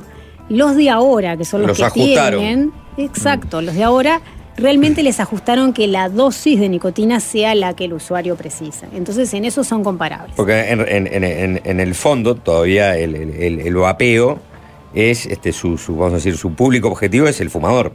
Exacto. El fumador más que tradicional. eso- más que eso, Juanchi, si fuera eso, sería una parte del problema. El público objetivo es el público joven. Ahora el nos vamos que a meter no con, con- fumaba. con esa, con esa. El que no estaba fumando. Con, Exacto. con esa No, porque ahí capaz que si vos no fumabas, con una dosis baja de nicotina, si nunca tuviste las dosis anteriores, eh, no era necesario, ¿no? Este, este, ajustarlo. Pero está, entiendo que obviamente cuanto más le subís la nicotina, may- mayor grande va a ser eh, la, la dependencia, ¿no? Claro, porque la satisfacción es mayor y eso va a causar más dependencia. Pero en el cigarrillo la dependencia se traduce en fumar más cigarros, ¿no? Sí, entre Eh, otras en, cosas. el, sí. en el vapeo, ¿en qué se traduce? O sea, efectivamente ge- genera un, un vicio análogo al cigarrillo y es- Genera- significa que vapeas más seguido. Bueno, genera y genera eso exacto, digo, que se llaman los puffs compensadores, que es que cada usuario va a vapear, va a hacer el puff de acuerdo a su necesidad. Por eso muchas veces los primeros estudios que salen como sale tanto de nicotina, tanto de formaldehído en la máquina de fumar en laboratorio, no es comparable con lo que pasa con la persona que no va a fumar un estándar cada tantos minutos, sino que va a fumar o vapear lo que precise. Entonces, en la vida real, lo que mostraron los estudios es que los usuarios hacen los puffs compensadores hasta que logran su satisfacción. Ujú. ¿Y existen este, estos eh, tabacos sin nicotina?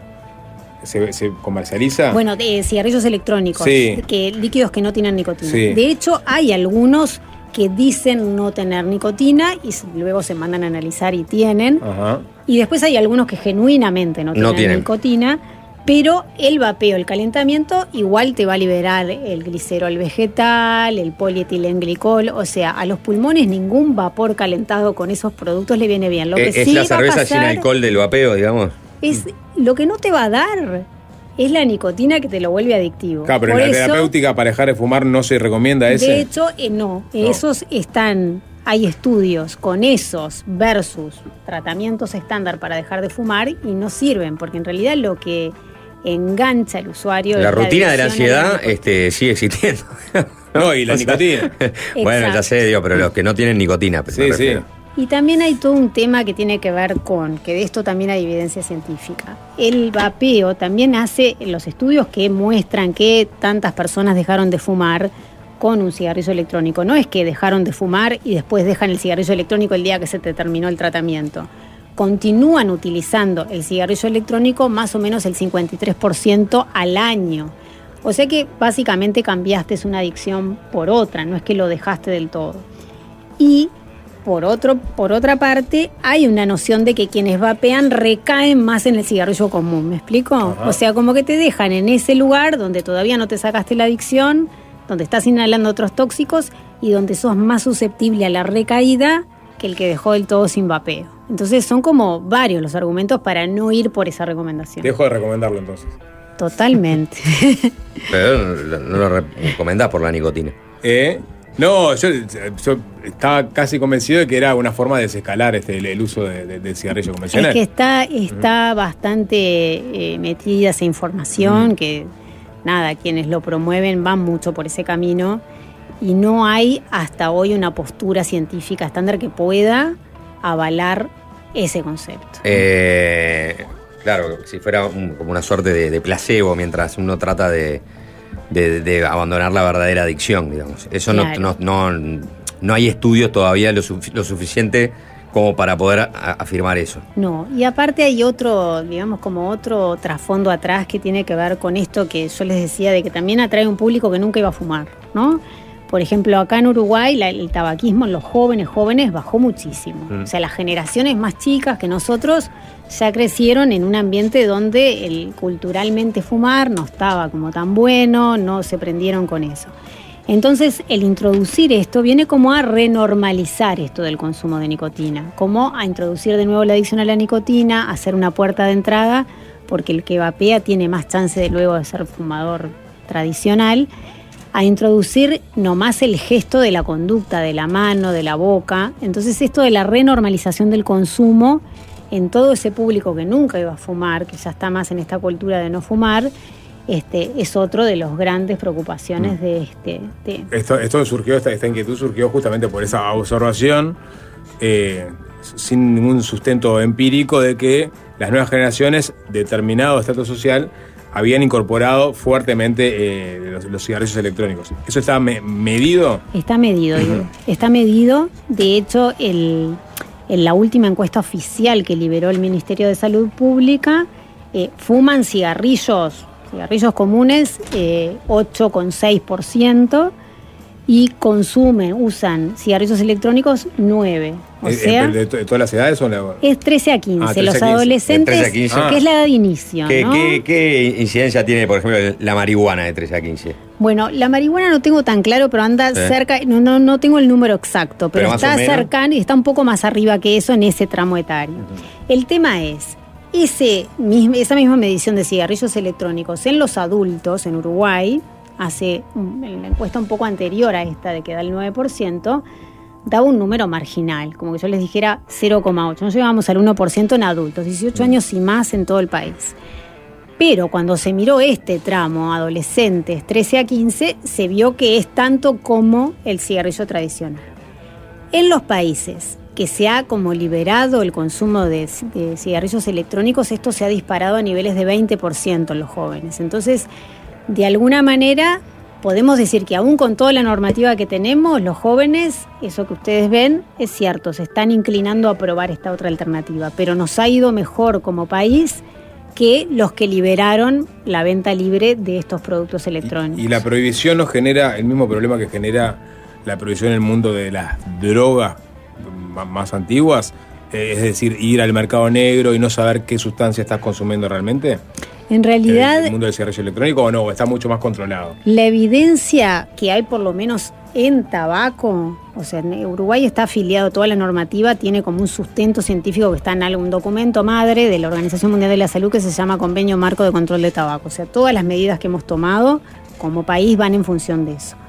Todas ellas logran reducción, porque realmente si toda esta normativa tan estricta que tomó Uruguay nos hubiera ido mal, hubiera ido a ese camino de que no, esto hace que se vaya al mercado ilegal, que suba, que la gente se revele, y no, al revés, la gente abrazó la normativa en muchas cosas y la prevalencia empezó a caer, los infartos empezaron a caer, las crisis asmáticas empezaron a caer, o sea, la salud en general mejoró. Entonces, la percepción de que esa postura prohibicionista en este tema, en otras drogas puede ser distinto y puede ser discutible. Puede ser contraproducente, no tiene sustento, por lo menos en tabaco ha dado resultado. Ahora, y no será, por ejemplo, la, la- la conciencia que tomó la gente de, de- de- de lo nocivo que es la adicción a- al tabaco que haya provocado mayormente la caída de- de- de- del consumo? La conciencia de lo nocivo que es eh, estuvo en las personas desde hace mucho tiempo y de eso cada vez que se mide si las personas piensan que el tabaco es dañino, si piensan que deberían dejar, esas preguntas siempre terminaban siendo retóricas porque la gente sabe que es nocivo. Al ser una adicción necesitaba como otro enfoque normativo mucho más amplio y multicomponente, desde económico, clínico, educativo, legal, que realmente apoyara hacia el camino de que las personas dejen de fumar. Y de hecho, cada vez que se encuesta en Uruguay, más o menos dos tercios de los fumadores dicen que quieren dejar, o sea, como que realmente se ha como volcado hacia esto de que el camino es dejar. No, ha o sea, la normativa no ha tenido una reacción contraria en cuanto a eso de aumento de consumo. Ahora, eh, siendo el cigarrillo eh, electrónico ¿no? o, el, vapeo, eh, vamos a ponerle lo mismo ¿no? que, que- que- el cigarrillo tradicional. Entiendo el espíritu de la, de- la ley de, de este, antitabaco de- del Uruguay de no seguir abriendo la cancha, pero a la vez, este, ¿no es contradictorio que esté prohibido en algunos casos? Ahora está habilitado el, que tú explicaste a partir de un decreto del gobierno, pero ¿no es contradictorio en relación a lo que es, este, en definitiva, si una persona quiere fumar, este, puede fumar eh, tabaco, eh, ir y comprar en cualquier lado, ¿no? Este, el, el tabaco tradicional. Ahora, si quiere fumar lo otro, y si ni siquiera sabemos si lo otro es menos nocivo o no, no lo puede hacer porque está prohibido. No, no, no hay ahí una contradicción en términos de, de la, de la libertad de la persona de, de poder este, fumar, en tal caso, algo distinto que no sabemos ni siquiera si, si, si es, es más o menos nocivo que el otro. Pienso que eh, lo que sucede con esto es que es un producto nuevo. que no necesitábamos y que ya conocemos los daños del otro, ¿no? Entonces, el cigarrillo ya está instalado, un tercio de la población mundial fuma y el pensar en una postura prohibicionista total con el cigarrillo común sería un camino imposible de andar, ¿no? Desde, desde muchos puntos de vista. Pero esto no era algo necesario. Ya conocíamos la pandemia de tabaco, mata 8 millones de personas por año en el mundo y la misma industria que fabrica ese producto que mata 8 millones de personas por año viene a presentar uno nuevo. Entonces la postura de prohibir es por esto, es uno nuevo que viene a traer más gente a la pandemia anterior, que va a digamos, a renormalizar en el público joven que ya habíamos logrado que no fumara y que de alguna manera eh, lava la cara, eh, digamos, de la industria de nuevo, que viene con un producto como, como más sano o alternativo, más limpio, eh, es un camino que en realidad es inconsistente con lo que veníamos haciendo. Yo creo que la pregunta de si esto es malo y esto es igual de malo, ¿por qué no dejar los dos? La respuesta a eso es porque esto es algo nuevo que no queremos introducir dado lo que conocemos lo anterior. Pero tampoco, o sea, introdujimos cosas nuevas. Por ejemplo, introdujimos la marihuana. Bueno, pero en el tema nicotina y tabaco me refiero que es lo que cubre este convenio marco que Uruguay está afiliado. Sin duda, introdujimos lo de la marihuana y lo de la marihuana viene creciendo, pero viene creciendo con el mismo nivel que venía creciendo de antes. No es que creció a partir de la regulación. Eso es algo importante, porque uno mira las curvas y van para arriba, Mm. pero es una tendencia que ya venía, digamos. No es algo que la regulación haya tenido un impacto de que a partir de ahí creció y casi todas las últimas mediciones vienen igual a la anterior. Vos que- dijiste, dijiste que el- esta la legalización de eh, la importación de los cigarrillos electrónicos con, Con tabaco calentado. este, eh, de alguna forma era eh, una señal de las tabacaleras hacia otros mercados más importantes. Sí. Eh, ¿Qué pasa en los mercados importantes con, con los cigarrillos electrónicos? ¿Están prohibidos? ¿Están, ¿Están fuertemente regulados? ¿Hay disposición libre en la región que pasa, por ejemplo? Hay distintos modelos. En la región cercana, en Argentina y Brasil, están prohibidos. En muchos de los países de Sudamérica, en eso estamos como, como bastante parecidos, hay prohibición. En otros, como Panamá, también. Después, en otros países como Australia, Nueva Zelanda, están fuertemente regulados. En Canadá están regulados, pero no están prohibidos. Digamos que de todos los países, el que tiene como más liberado el tema, si se quiere, son Estados Unidos y el Reino Unido. ¿Está? Porque han tomado como otras posturas. Pero en la región latinoamericana todos tienen o muchos tienen posturas similares. Después hay otros que están como en una prohibición incluso más extrema, pero que son muy pocos en el mundo de prohibición del uso. Que per- persiguen al, al usuario. ¿no? Claro, que eso no nos parece que sea el camino. El usuario para, para nuestro enfoque tiene una adicción y es una persona a la cual le tenés que ofrecer herramientas para dejar, no Hoy- es la persona a penalizar. Hoy en día, ¿cuál es la incidencia del tabaco en, en la población en general? Bueno, está cerca del 20% y está como bastante estancado el descenso. El 20%. Sí. ¿Y qué cifra este, eh, le quitaría, por ejemplo, el, el- el moto de pandemia a- a- a- al consumo de tabaco? En el sentido de que si la pandemia aumentó o bajó el... el- Alguien lo calificó de pandemia, ¿no? Mm. O sea, este, eso no, no, no, no, no es arbitrario, porque si no, cualquier este, incidencia al tabaco lo haría una pandemia. Si yo digo Claro. al 5% incide en la población, ah, tenemos una pandemia. Bueno, todo sería una pandemia, ¿no? Todo lo que fuera, este, eh, tuviera una incidencia en, las, en, en la salud de las personas, podría calificarse de pandemia. Por eso me, me refiero, este, de dónde surge este, el, el- el- el- el- el moto de, de- de pandemia Claro. este, y, y- y en qué cifra se entiende que ya no es una pandemia. Claro, el, digamos, la denominación de pandemia es porque es la primera, no de las primeras, la primera causa de muerte evitable en Uruguay y en el mundo. Pero cuando es la primera, eh, no es algo menor. La primera causa de muerte evitable en Uruguay es el consumo de tabaco. Se lleva 5.000 uruguayos por año, no hay ninguna causa evitable que se, muere, se lleve 5.000 uruguayos por año. Y 8 millones en el mundo. Eso, de acuerdo a las definiciones epidemiológicas, Le da el estatus de pandemia. le da estatus de pandemia. Y, y este, y, y- y- y alguna cifra le sacaría ese estatus. En realidad, a lo que nosotros queremos tender, eh, me refiero a nosotros la comunidad médica, la comunidad relacionada con el control de tabaco, todas las acciones, las instituciones, inter- digamos, las de la sociedad civil, las relacionadas con la academia, incluso las, las, las gubernamentales que han tratado en esto, es a perseguir algunos objetivos en el quinqueño que tenían que ver con llegar al 15% y luego descender. Eh, deberíamos estar como apuntando a llegar en un futuro no tan lejano a estar en 10% o menos. Y estamos lejos de eso porque de un tiempo a esta parte no se han tomado como nuevas regulaciones e incluso se han flexibilizado algunas. Entonces, ¿Es solo por ese lado, por la falta de regulación?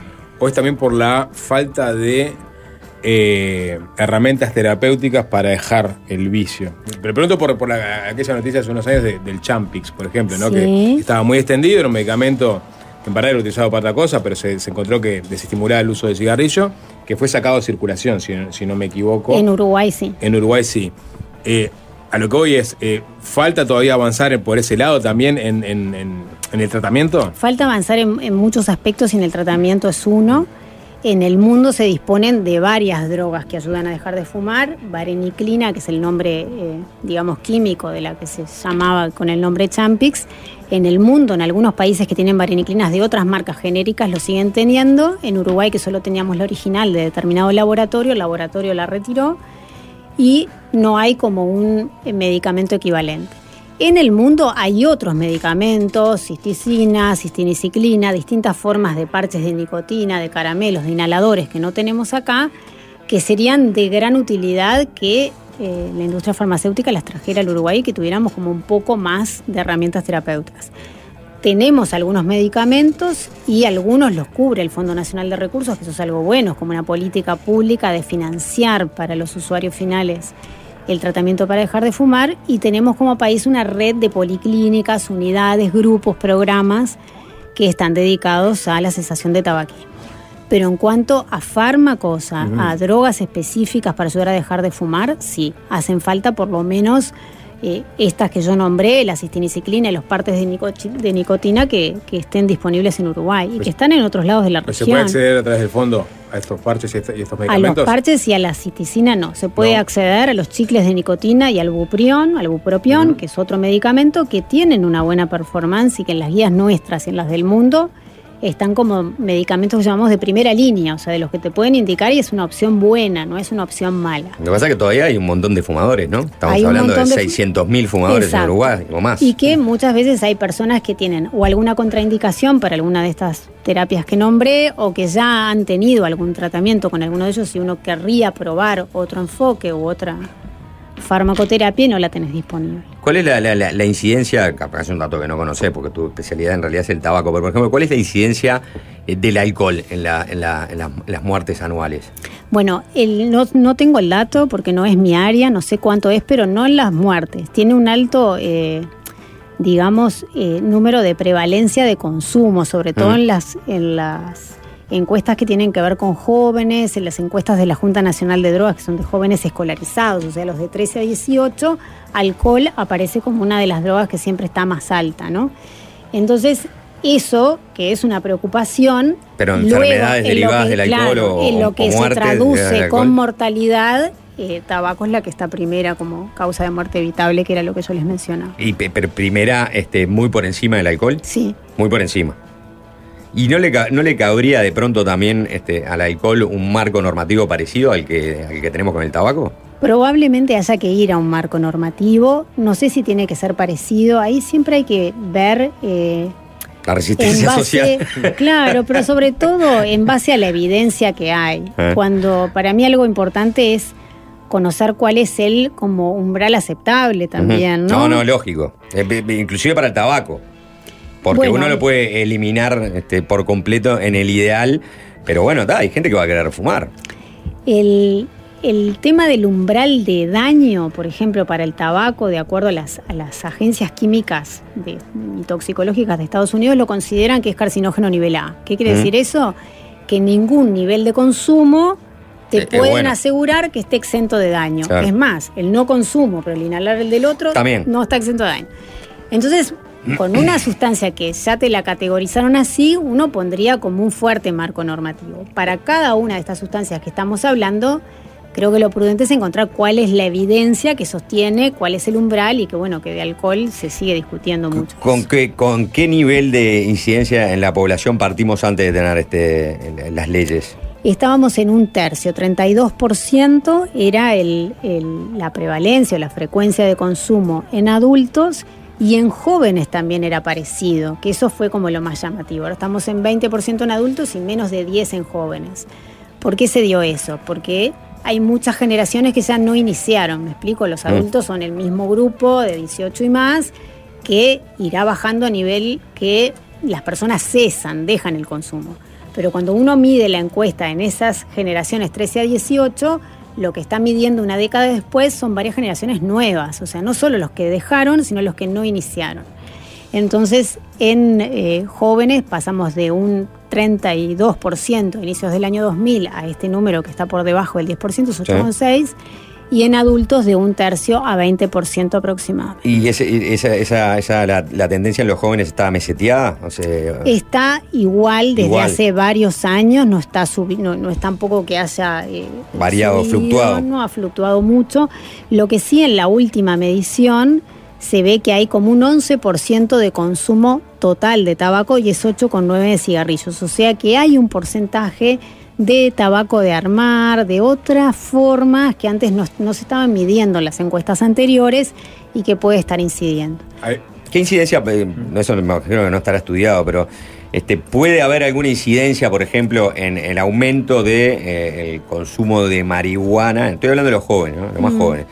eh, con este, que eso te derive a la posibilidad de consumir ya no solo tabaco, estoy pensando en el vapeo, ¿no? Claro. Porque también se, se utiliza ¿no? este, eh, el vapeo eh, para fumar marihuana. Entonces, este, eh, quizás pueda haber algún tipo de vínculo Sí. entre, ¿no? Este, Y pasar de, un vapeo hacia el- al vapeo tabaco. Y otros. En un estudio que hicimos en, en la unidad que yo coordino del Hospital de Clínicas, que hicimos una encuesta, era una encuesta pequeña, que era jóvenes, se veía que como que predominaban todos los consumos juntos, como que el que vapeaba tenía más chance luego de en algún tiempo eh, fumar o eh, consumir cannabis y se veía como ese trasiego entre los consumos en jóvenes. Eso lo vimos, pero es una encuesta como, como muy pequeña. Y a la inversa, de cannabis a- al, al- En al otros vapeo. países se está estudiando, en Canadá hay estudios de eso, de cannabis a vapeo. Hay también en otros eh, países donde están permitidos los y están extendidos los productos de tabaco calentado, de que en los insertos, en el lugar donde pones el tabaco para calentar, se ponen también flores de cannabis, o sea, como que se combina el dispositivo El para híbrido. distintas Sí, sustancias. sí. Tengo, a ver, hay mucha gente escuchando vapeadores, exfumadores, fumadores, eh, fumadores pasivos. Eh, hay un nombre que se repite, hablando de la terapéutica, ¿no? Para dejar de fumar, ya haciéndonos Sí. del mundo del vapeo, ¿no? Eh, alguien dice, Aquistapache debería ser parte del FONASA. Y el nombre de Aquistapache, eh, hipnotista, ¿no? Eh, se repite muchísimo a lo largo de los mensajes. Mucha gente que va a Aquistapache para dejar de fumar. Desde el hospital de clínicas, ¿tú qué decís? Ya, yo tengo, hemos visto muchos pacientes que dejaron de fumar con hipnosis. No Mm. podemos decir que eso no existe.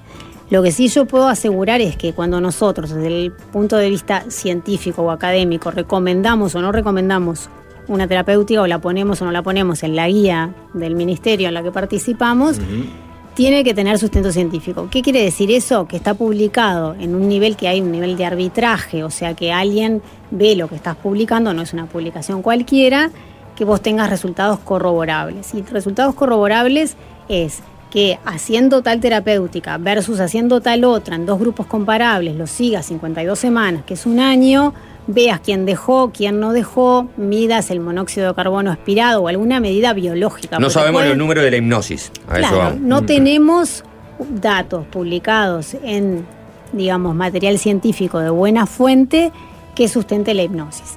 Luego está lo más anecdótico que las personas vienen y te dicen, de acuerdo a, a su también susceptibilidad de determinadas terapias alternativas, yo dejé con esto, fantástico. A ver, yo lo que quiero es que la gente deje.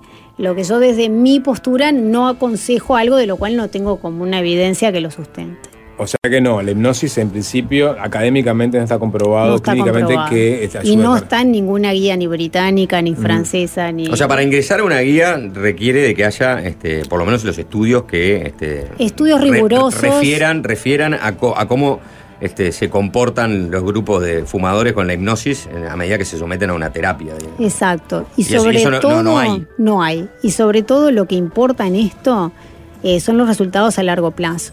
Cuando nosotros en nuestra propia unidad o en cualquier lugar eh, terminamos el tratamiento, hay números fantásticos de resultados, pero el número que sirve es el de a, a seis meses y al año, porque Mm. es algo que se comporta con recaídas y vuelta y recaída y cese. Entonces el decir, dejaron todos cuando terminaron la sesión o dejó el 80%, es un valor que no es como del todo eh, útil. El que importa es ver cómo sucedió, si eso se mantuvo hasta las seis semanas, hasta los seis meses, perdón, hasta los 12 meses. ¿Cómo se combinan los casos ¿Qué más exitosos para, para abandonar el, el consumo de tabaco? Bueno, tiene que haber una motivación importante. Cuando los pacientes llegan a la unidad, evaluamos mucho sobre la motivación, porque si nosotros La le voluntad es clave, la motivación es clave. Es clave. Le das la farmacoterapia y le das algunas pautas comportamentales, como algunas estrategias, tips, herramientas de cómo ir manejando el tema de la abstinencia y la ansiedad y prescribimos la medicación. Pero siempre decimos que son como las dos cosas. Es el cambio comportamental en el cual la motivación, la voluntad, como le quieras llamar, es clave y la farmacoterapia sirve, eso no hay duda.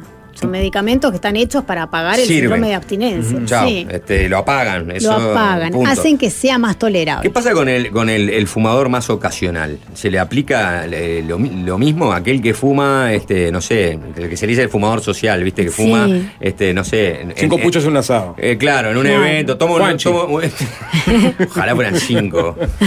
Cuando sean cinco me empiezo a felicitar. Pero claro, el que fuma, no sé, seis, siete, ocho, nueve Claro. puchos en un, en un asado. Sí, ese es improbable que venga a la policlínica a dejar de fumar. O sea, esos son muy pocos. Muy los que los que vienen ven. son el fumador diario, que realmente lo percibe como un problema, y no tanto esos. Lo que sí eh, podemos decir del fumador ocasional son dos cosas importantes. Uno, que no está exento de daño, por esto Claro. yo decía que no hay un nivel mínimo, pero generalmente esas personas no consultan o no lo visualizan como un problema. Pero lo que sí es clave es entender que para el que fue fumador diario, es biológicamente imposible volverse fumador ocasional. Claro. Porque hay pacientes que vienen, personas que vienen y dicen, no, pues me gustaría ser de esos que fuman uno cada tanto en el asado, como Claro. decías.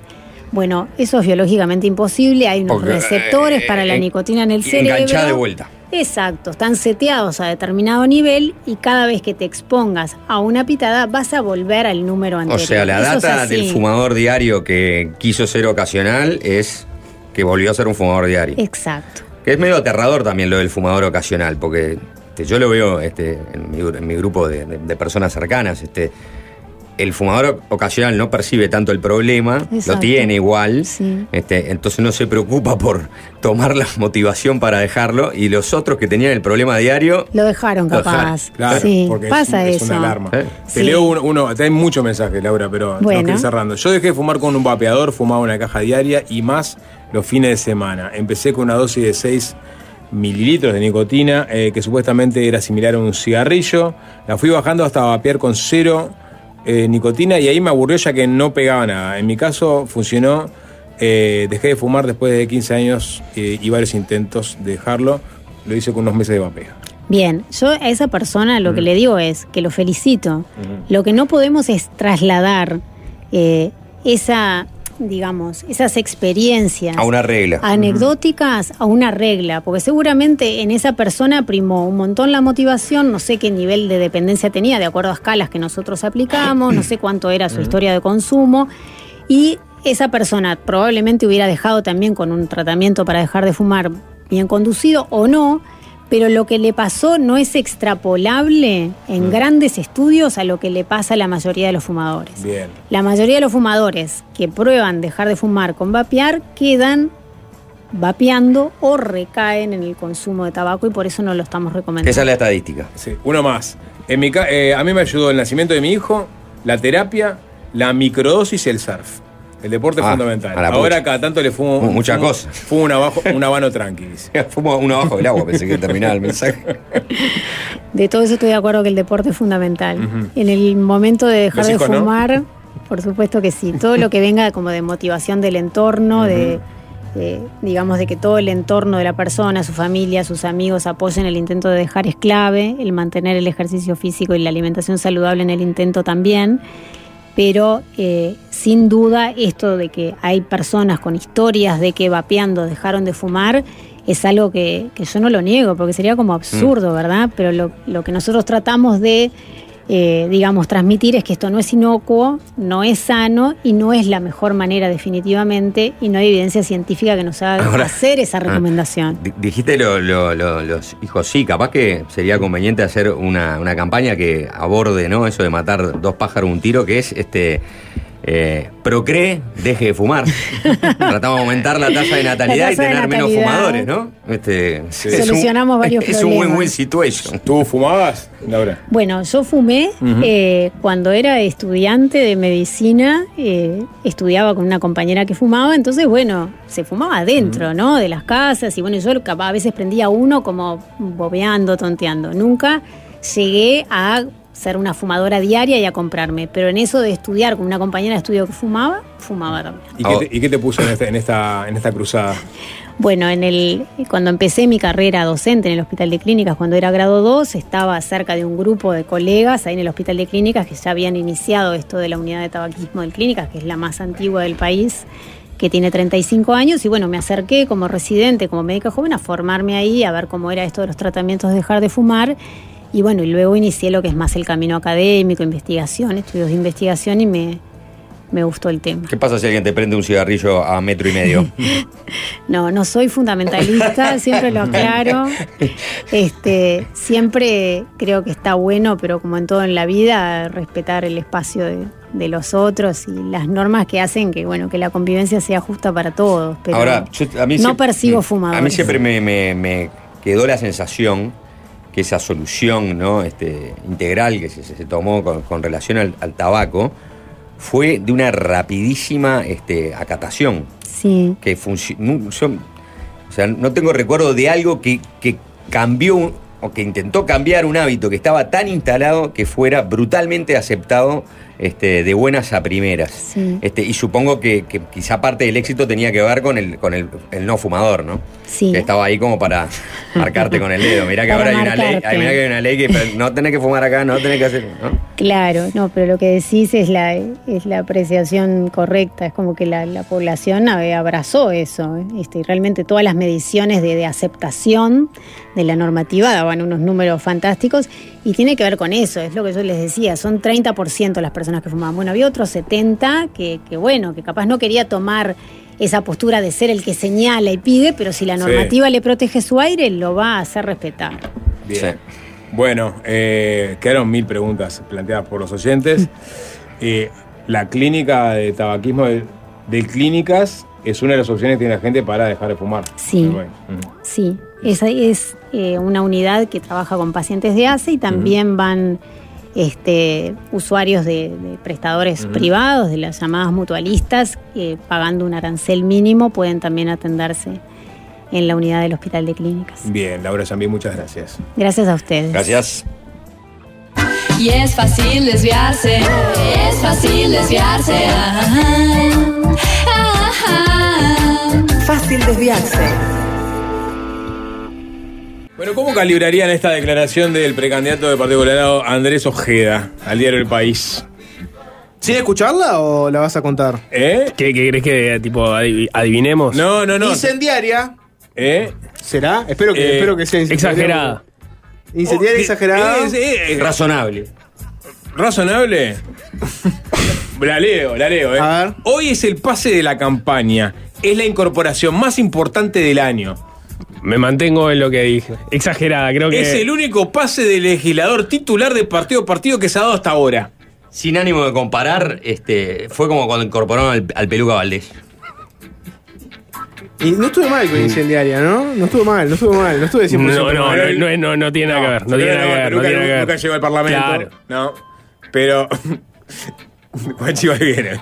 Claro, la- para, para la gente esto es simplemente un programa lento y en realidad... Porque se murió, Nico. Está bueno, pero eh, eh, ya está. Para empezar, no fue un pase, siempre fue Colorado de Peluca Valdés.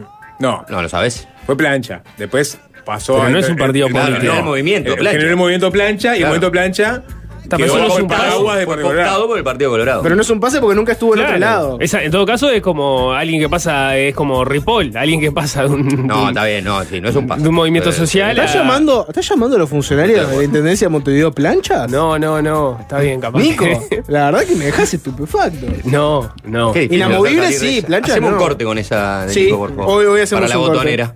Más de Ojeda, que está, está, está. eh, En su mejor momento. Pero es, un- es un pase importante. es un- eh, dijo, Eh, encarna. para- en términos relativos. Vamos a hablar de Elsa. Hab- Hablando del Partido Sí, Colorado, absolutamente. hablando de una, una interna con seis candidatos. Elsa Capillera, eh, diputada eh, por Cabildo Abierto, una de las fundadoras del grupo Purificación, uno de los primeros grupos de, eh, de, de Cabildo en, en su génesis. Estamos hablando de alguien que nació eh, en Salto, eh, que su familia se vino a Montevideo, eh, tenía 11, o 10 hermanos, se instalaron en el Borro, hizo la escuela, empezó inmediatamente a contactarse con la iglesia local, eh, empezó a cuidar a sus hermanos cuando tenía 12 años, porque tuvo que trabajar, porque quedó huérfana. Eh, trabajó en- como empleada doméstica en Punta del Este también de muy joven.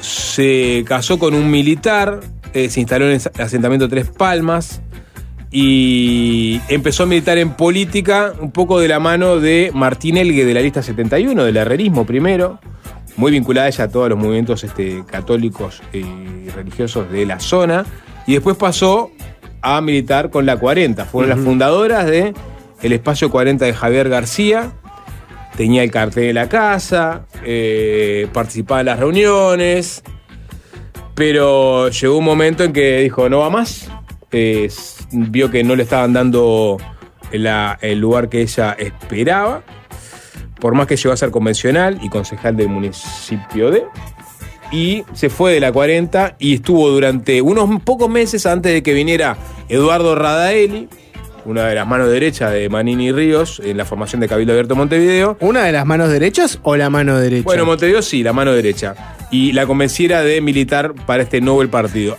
En esos breves meses estuvo militando con Carlos Yafiliola, ¿no? Por su afinidad, este, sobre todo religiosa, ¿no? ¿Cuántas figuras que han desfilado por fácil Mm. desviarse, no? Recientemente. Y a Figliola, Radaeli, Ojeda. Ojeda, para que vean, ¿no? Y ahora Que este qué programa pasó? está siempre en el pulso de la actualidad. Capillera decide irse de Cabildo Abierto, o sea, arrancó el Partido Nacional, pasó por Cabildo y desembarca en el Partido Colorado. Te salteaste el que tal vez sea el episodio más conocido de Capillera, ¿no? Si yo le pregunto a la gente en el 097-441-443, si yo te digo Elsa Capillera, vos me decís, mucha gente recordará este episodio que se dio eh, en aquella etapa que queremos olvidar, la pandemia. Te leo un titular. Diputada de Cabildo dijo que tenía inmunidad natural por su fe y no se iba a vacunar. Salinas lo reprobó y ella aclaró sus dichos. Esa capillera, en su momento el diario El País le había hecho una nota cuando estábamos teniendo todo aquel debate, ¿se acuerdan? Sobre la vacunación, si te ibas a vacunar, si no, si la vacuna China o Pfizer, si había que, que ir por el lado de la libertad responsable y la no obligatoriedad, o, si no, o si en realidad lo mejor sería hacerla obligatoria. El país en ese momento, no sé si se acuerdan que había hecho un, un recorrido por el Parlamento consultando a distintos legisladores a ver cuál era su postura sobre la vacunación. Y cuando le tocó el turno a Elsa Capillera, ella había dicho, yo por mi fe cristiana soy de inmunidad natural. A no ser la de la vacuna antitetánica, no tengo otras vacunas. Tampoco tomo medicación alguna. Tengo un cuidado personal de la salud. Eso fue lo que había dicho Elsa Capillera en su momento. Y quedó como la diputada que dijo que era cristiana y no se vacunaba porque tenía defensas. En su momento le preguntaron a Daniel Salinas, en aquel momento ministro de Salud Pública, cabildante, él también como capillera, qué pensaba de su correligionaria, que básicamente decía que no se vacunaba por ser cristiana. Y Salinas había contestado, ¿qué quiere que le diga? Es una representante nacional, tiene derecho a expresarse, tanto como representante y como ciudadana. Pero a mí esa opinión no me representa. No recordaba ese episodio. te acordabas del no, episodio? No, No, yo, yo tampoco. La verdad que no. Soy yo que me quedé con ese episodio No, en la no, cabeza. después de que empezaste lo, lo Sí. recordé, pero no, no. Era de las pocas legisladoras que habían dicho, digamos, públicamente que no se iban a vacunar. Capillera. Después se agarró COVID, que ese fue el, el ot- el detalle también Sí. bastante recordado, que la diputada que dijo que tenía inmunidad natural por su cristianismo, después se agarró COVID. Se queda con la banca, con Capillera. Bueno, era lo esperable. Ella, de, hecho. Es una discusión bastante saldada. Sí, es- sí, dijo que se, le- se- se lo ganó el lugar. Eh, y, y a Ojeda dijo, encarna, Ojeda, ¿no? También es el que vendió como el pase del año, eh, encarna la viva imagen del vallismo, dijo sobre él esa capillera. Bueno, eso, esa es una afirmación discutible. Es el emblema del progreso. Viniendo de donde viene, lo que les conté yo, ¿no? De Salto, el padre obrero de construcción, la represa Salto Grande, se instala en el borro. Por otro lado es muy religiosa. Muy, muy, ella muy, bueno, a eso quiero llegar. Eh, ella desde muy temprana edad se, se, digamos, se conecta con las iglesias locales, este, trabaja mucho en las obras de las iglesias, eh, llega a la política un poco a partir de esa militancia social de barrio. Y ahora Andrés Ojeda dice que encarna la, la viva imagen del fascismo por que es un emblema de progreso, es verdad. Se puede decir que es un emblema emblema de progreso porque nació de una, una familia muy humilde y llegó al Parlamento, ¿no? Yo entiendo que viene por el lado, viene por el lado no de, de los ideales del vallismo, sino viene por el lado de esa... Así como los estadounidenses tienen su sueño One americano, self-made man. Claro, tienen el mito del sueño americano y tienen el mito del self-made man. Nosotros tenemos el, el mito de el, el vallismo de la movilidad social. De que vos podés ser una persona que viene de un contexto muy humilde y tenés que pelear con muchas cosas. Pero gracias al Estado, que es el escudo de los débiles, tenés acceso a, a salud pública, a una educación pública, podés eventualmente cursar este, estudios en la universidad sin tener que pagarlo. Entonces toda esa batería de, de herramientas te permiten eh, ascender socialmente y eventualmente, bueno, ser un profesional, estar en la clase media, etcétera, etcétera, Eh, etcétera. tuvo un almacén enfrente a su vivienda en su momento, cuando vivía en el asentamiento Tres Palmas. Lo, lo- lo que sí es, eh, es verdad es que es una diputada de, de bajo perfil, si lo pensás desde el punto de vista mediático y, y de la actividad parlamentaria. Se puede decir que es una de las legisladoras que mm, rara vez la escuchás hablar en el Parlamento cuando se discute eh, algún tema. Pero que sí es esos dirigentes barriales que se lo señala como, porque eso después es difícil este, comprobarlo, pero, pero, pero sí es de lo que dicen, "Ta, tiene votos propios. Claro. Es una dirigente barrial con ascendencia en, en su zona de influencia y que tiene votos, por lo cual me parece que por ahí viene también el, el- el- lo que dice Ojeda de, de que es un pase importante. Sin duda que para un partido que tiene una cantidad de votos reducida, como es el Partido Colorado, y donde además esos votos se van a dividir en muchísimas candidaturas, tener un dirigente en, en Montevideo que tiene sus votos propios es un movimiento importante. Más en el caso de Ojeda, que no tiene un movimiento propio, que, que- lo está eh, creando de la nada, porque Robert Silva hereda eh, el movimiento que se había conformado en torno a la candidatura de Ernesto Talvi y, lo que fue Ciudadanos, que sí tiene una, una bancada este, relativamente importante, una bancada importante pensando en el Partido Colorado. Gurméndez hereda la estructura de la 15, Tabaré Viera la del Foro Ballista, pero después eh, ahí quedaba. Si, si querés, su vía había tenido también su propio movimiento, tercera vía, en, en- en- en lo que había sido la elección anterior, que lo había llevado, de hecho, a ser diputado. Está, Ojeda, ahí se está armando, como, como Acosta y Lara también, que no tienen un, un movimientos grandes detrás, y, y entonces, en ese sentido, captar cuadros con, con votos es, es importante. Se camisetea, digamos. Y bueno, sí, bien festejado, sí, sí, bien, festejado, bien festejado. Ahora, nos estamos centrando mucho en el paso de Elsa Capillera a filas del andresojedismo, pero no, No estamos creo, que, hablando. no creo que el- se pueda hablar del Andrés Ojedismo. An- todavía. el ojedismo, ojedismo, ojedismo, Eh, en todo caso, el oje- ojedismo. ojedismo. El ojedismo, sí, o, sí, o- sí. o los Andresitos. Ojedismo, ojedismo me gusta Ojedismo. más. El O sea que ojedismo. ojedismo estás, estás a, a una T de, de cagarla. ¿viste? Bueno. ¿Eh? Con el ojedismo estás en una T de cagarla. Hay que jugar al límite, sapo. El ojedismo, el ojedismo. Los andresitos me gustan más. Eh, más seguro. no, no nos centremos tanto en este episodio y hablemos en realidad de. ¿Se puede, ¿se puede decir el éxodo del pueblo cabildante? Porque no es, la, no es la única persona de Cabildo Abierto Mm. que se ha ido del partido en busca de, otro, de otras pasturas, ¿no? Bueno, de, de la relevancia de, de Capillera pienso en la salida de Lust. Eh, sí y no. Porque Lust llega a Cabildo Abierto, si se quiere, a último momento, a una lista que ya estaba armada y que le proponen eh, ser el cabeza de lista. Es una incógnita cuántos votos tiene Lust. Es un diputado que tiene mucha más exposición mediática que, que Elsa Capillera, pero Elsa Capillera, digamos, porque en Cabildo ahora van a tener una instancia de competencia en las nacionales, pero en realidad en las elecciones pasadas compitieron con varias listas y cada uno, eh, en función de los votos que consiguiera, y veía si podía entrar o no como diputado. Y Elsa Capillera entró este, Sí, por sus su- votos. por sus votos. Después, lo que pasa con Lusti, con la lista que él representaba, es una duda. ¿Cuánto obedecía el movimiento que ya estaba armado? ¿Cuánto a que Lust más o menos tenía cierta ascendencia? Era ya- Lust, era, era, era un, un, digamos, un movimiento, con todo respeto, ba- bastante desconocido, que consiguió una, una, Una- figura, una figura, mediática. ujú. Lust era muy mediático por el tema del tren del bien.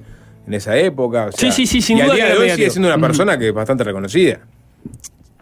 Sí, Creo- no, ni que hablar. De hecho, que- tiene su partido propio ahora. Claro, creo que perdió, perdió un activo importante ahí Cabildo. No, no sé si es de la misma magnitud. Son diferentes. Como No, no, sin duda. Este, Y- Capillera tiene, una no, cu- tiene ese conocimiento del territorio. Luz es una persona casi que mediática. Lust era bastante importante, no sé Mm. cuánto de eso este, prendió, pero era importante incluso para el manejo legal de una bancada que era absolutamente inexperiente desde el punto de vista de, de ser legislador. No sé si Perrone tendría. eh, sí tenía más cercanía con la, con la política, Álvaro Sí. Perrone, pero, pero bueno, Lust, por su condición de abogado constitucionalista, era alguien fundamental ahí para que la bancada tuviera ciertas nociones de. Les hizo de un leyes. curso de cómo Sí. ser legislador a los cavilantes. Mm. Cuando arrancaron en este gobierno, Eduardo Luz, profesor de Derecho Constitucional, agarró y les hizo un curso a los cavilantes de cómo, bueno, cómo es el proceso para presentar una ley, cómo son las discusiones parlamentarias. Fue el hombre que les hizo el curso para Sí. aprenda usted a ser legislador. Pero bueno, se va a la intemperie Lust.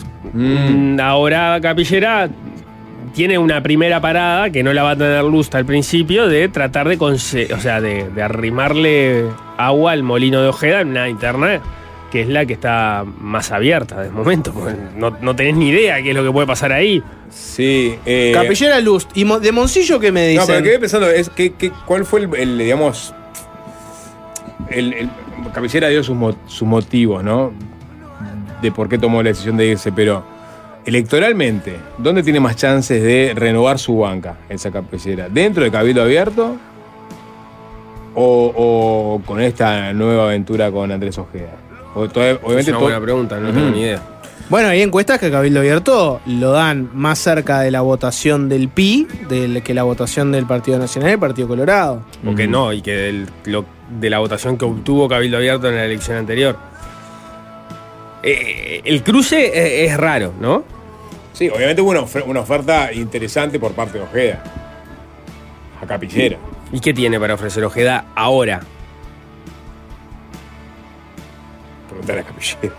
No, No, digamos, no tiene nada. no- es- no- bueno, está, la convención entonces es por un lo mo- que es un representa movi- su candidatura. Es un movimiento lo que, nace de cero. Bueno, pero de- de- le pro- Capillera, una de las cosas que dijo fue que ella venía de problemas de relacionamiento, de que ella planteaba cosas a la interna del partido y que no le daba. presta- no, no solo que no se una la oreja, llevaban, Una oreja, entonces. no le daban bola. O sea, iba, proponía y ni, ni le, ni No, le prestaba capaz que, atención. capaz que la interna de purificación y la conformación de este espacio de los pueblos libres de Radaeli Ojeda la iba, dejando- la, iba- la iba relegando en posiciones de, de- de legisladora. Capaz, capaz que está- se estaba empezando a ya a cocinarlo.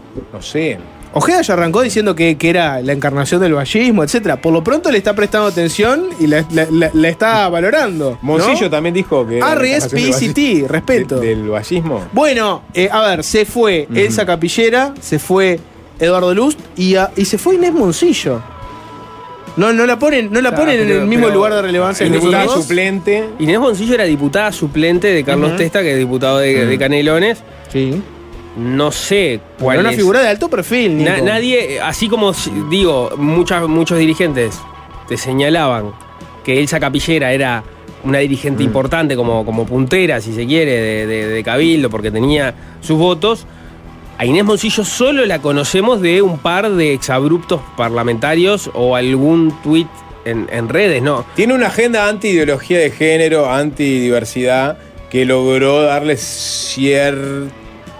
cierta, cierto perfil mediático. El Claro, recordado, el recordado debate en Fácil Desviarse perdón, no de quiero- Feminismos sí. y Coalición Multicolor, donde estuvo invitada la propia Inés Moncillo por el lado de Cabildo Abierto y de Pagliarini, eh, invitada por el Partido Colorado, y debatieron sobre las distintas concepciones que había en la coalición sobre el feminismo. Y ahí, Nicoló de exabruptos, yo llamaría declaraciones a secas, pero bueno, eh, cada uno vierte cuánta opinión e información puede y quiere. Eh, Alvin, tenés el audio por ahí. Arrojó estas declaraciones Inés Moncillo.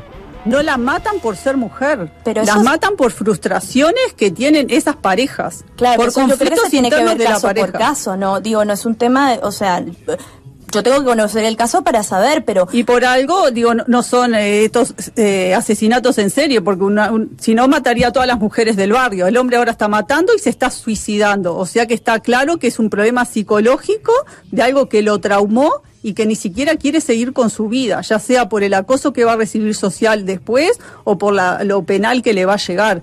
Pero insisto de que no mata a la mujer por ser que, mujer. que no mata este, porque tiene un odio contra el género mujer, Contra el sino género porque mujer. odia a alguien con la cual tiene algún tipo, algún tipo de vínculo emocional. Sí, y, y capaz que por eso es un problema psicológico, tampoco es odio, capaz que es un exceso de amor, es el exceso ese de, de- de- ella es de mi propiedad y no puede ser de más nadie. ¿Tá? Y eso tampoco... y ahí quedó la frase, ¿no? Contar esta frase, Exceso de amor. Exceso Quedó de la amor. frase del exceso de amor. Moncillo, que se, se va de Cabildo Abierto y, y denuncia que, que básicamente que en el Parlamento no, no la querían, que era violentada. Dio una nota hace poco en Radio Sarandí donde dijo que ¿Dijo que era violentada por ser mujer? no, no dijo eso. Dijo, de acuerdo a su versión, dentro de su fuerza política, o sea, los propios cabildantes, la trataban de machirula y era violentada. Incluso algunos integrantes del Parlamento se negaban a subir en el ascensor con ella.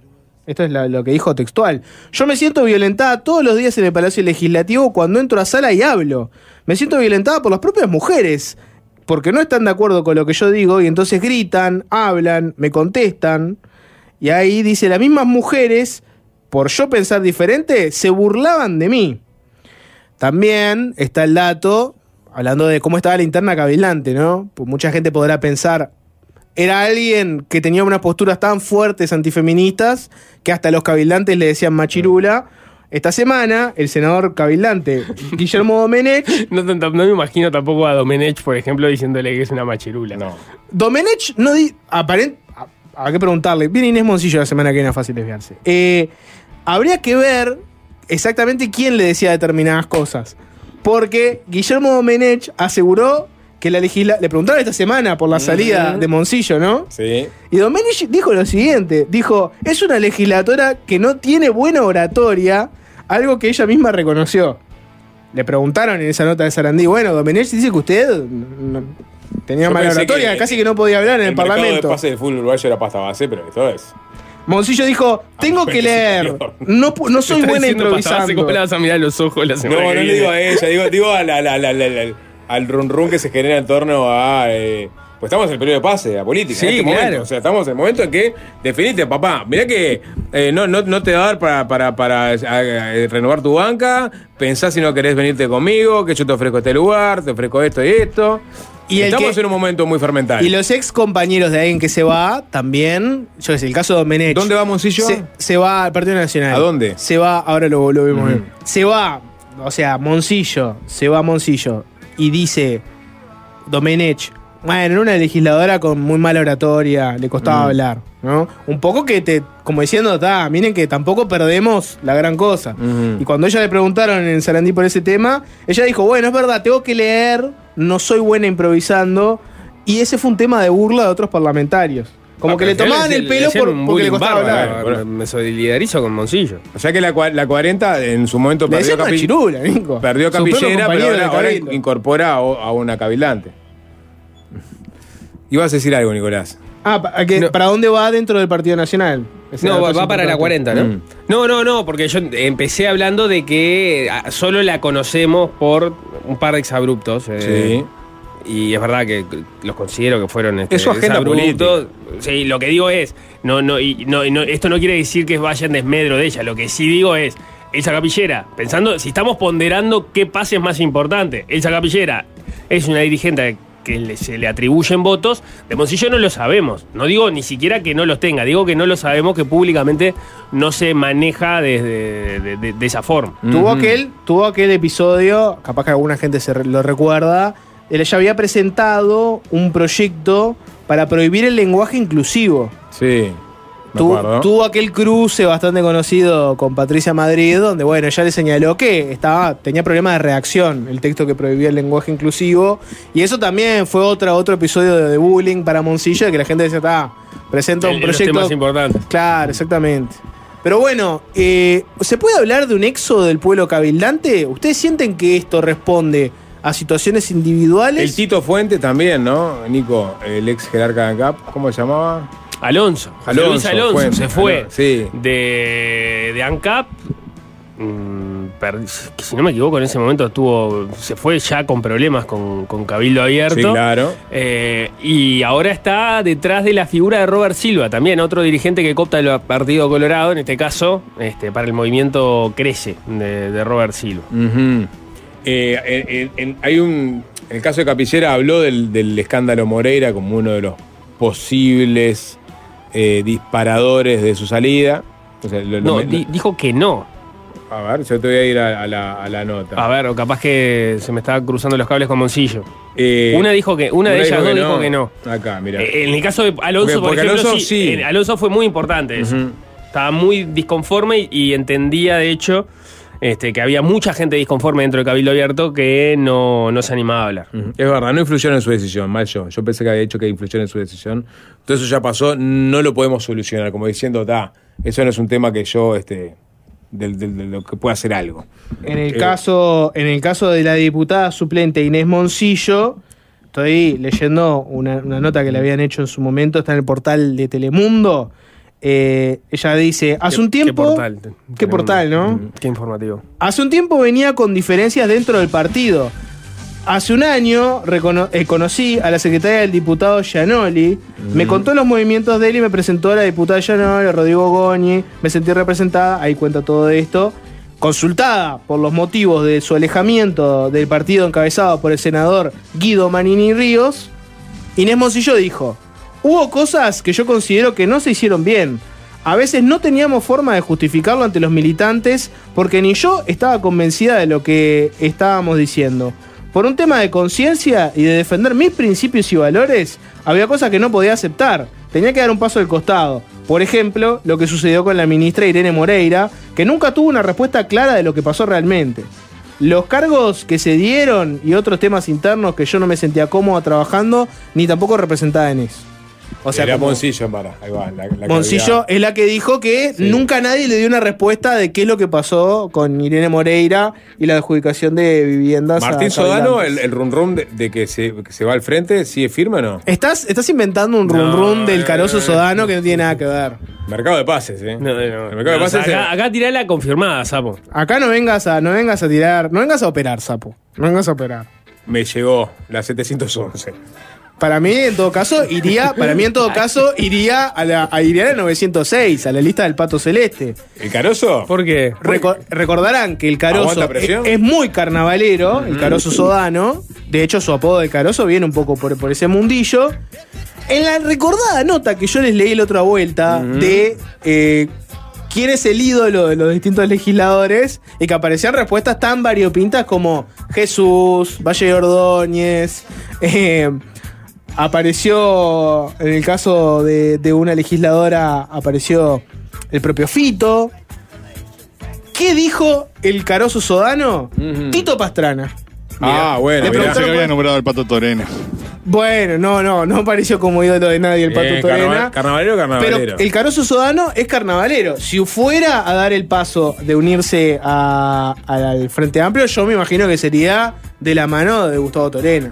Aguanta presión. ¿Hacemos una tanda? ¿Nos queda, ¿Nos queda una tanda o no, Alvin? Sí, perfecto. Una tanda con música. Eh, todavía hay nostálgicos de la RUC. Quiero que sepan que no hay más RUC, que se eh, materializó la desvinculación de Juan y Diego a fin del año pasado y que este año no va a haber rock de urgente consideración. Veremos qué decide poner eh, la radio en su lugar. Por lo pronto, y a modo de micro homenaje a aquel espacio ya mítico, un poco de Nirvana con uno de sus clásicos lado B.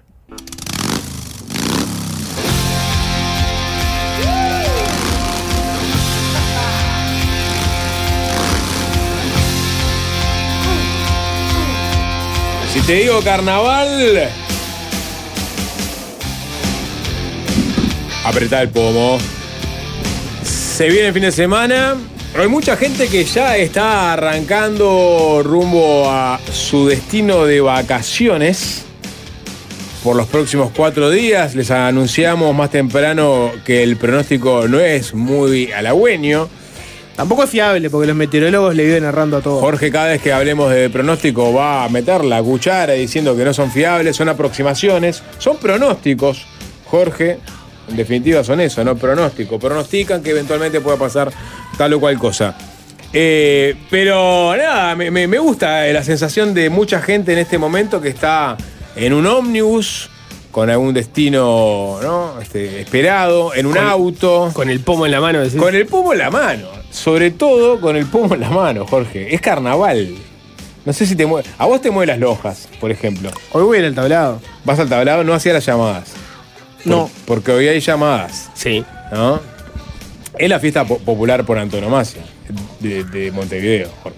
Te lo diga. Por la cantidad de gente que mueve, me parece que no. No, no, no, no. Por, por, por la raíz. Porque es, es lo más.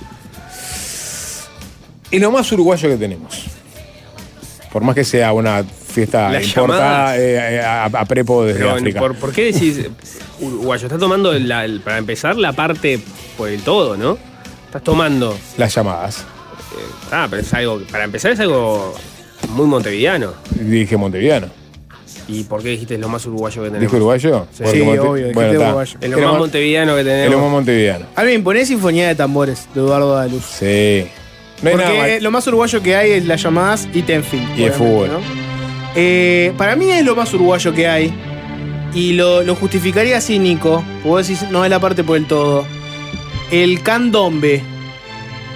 Vamos, vamos a ampliarlo de candombe, no solo específicamente el evento llamadas. Eh, de Argentina, no. De Brasil, no. No, no, de Suecia, no. no. no Estados sea Unidos, no. típicamente Es- uruguayo. es- lo que digo de es, no sé Angola, si el- ponele. No tenemos, creo que no tenemos otra cosa.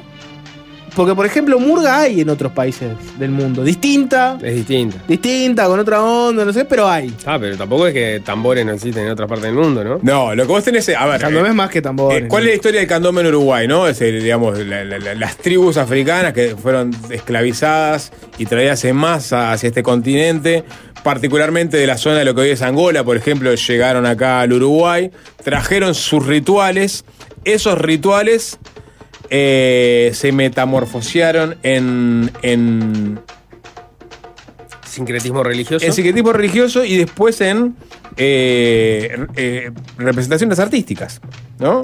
O sea, se fueron del lado de lo religioso, de lo tradicional y quedaron meramente como un espectáculo, que sin embargo igual remite a, a aquellos orígenes ancestrales. En el caso de la murga, que llegó de Cádiz, la gaditana que, que regresa, es la primera, la primera murga que vino al Uruguay a principios del siglo XX.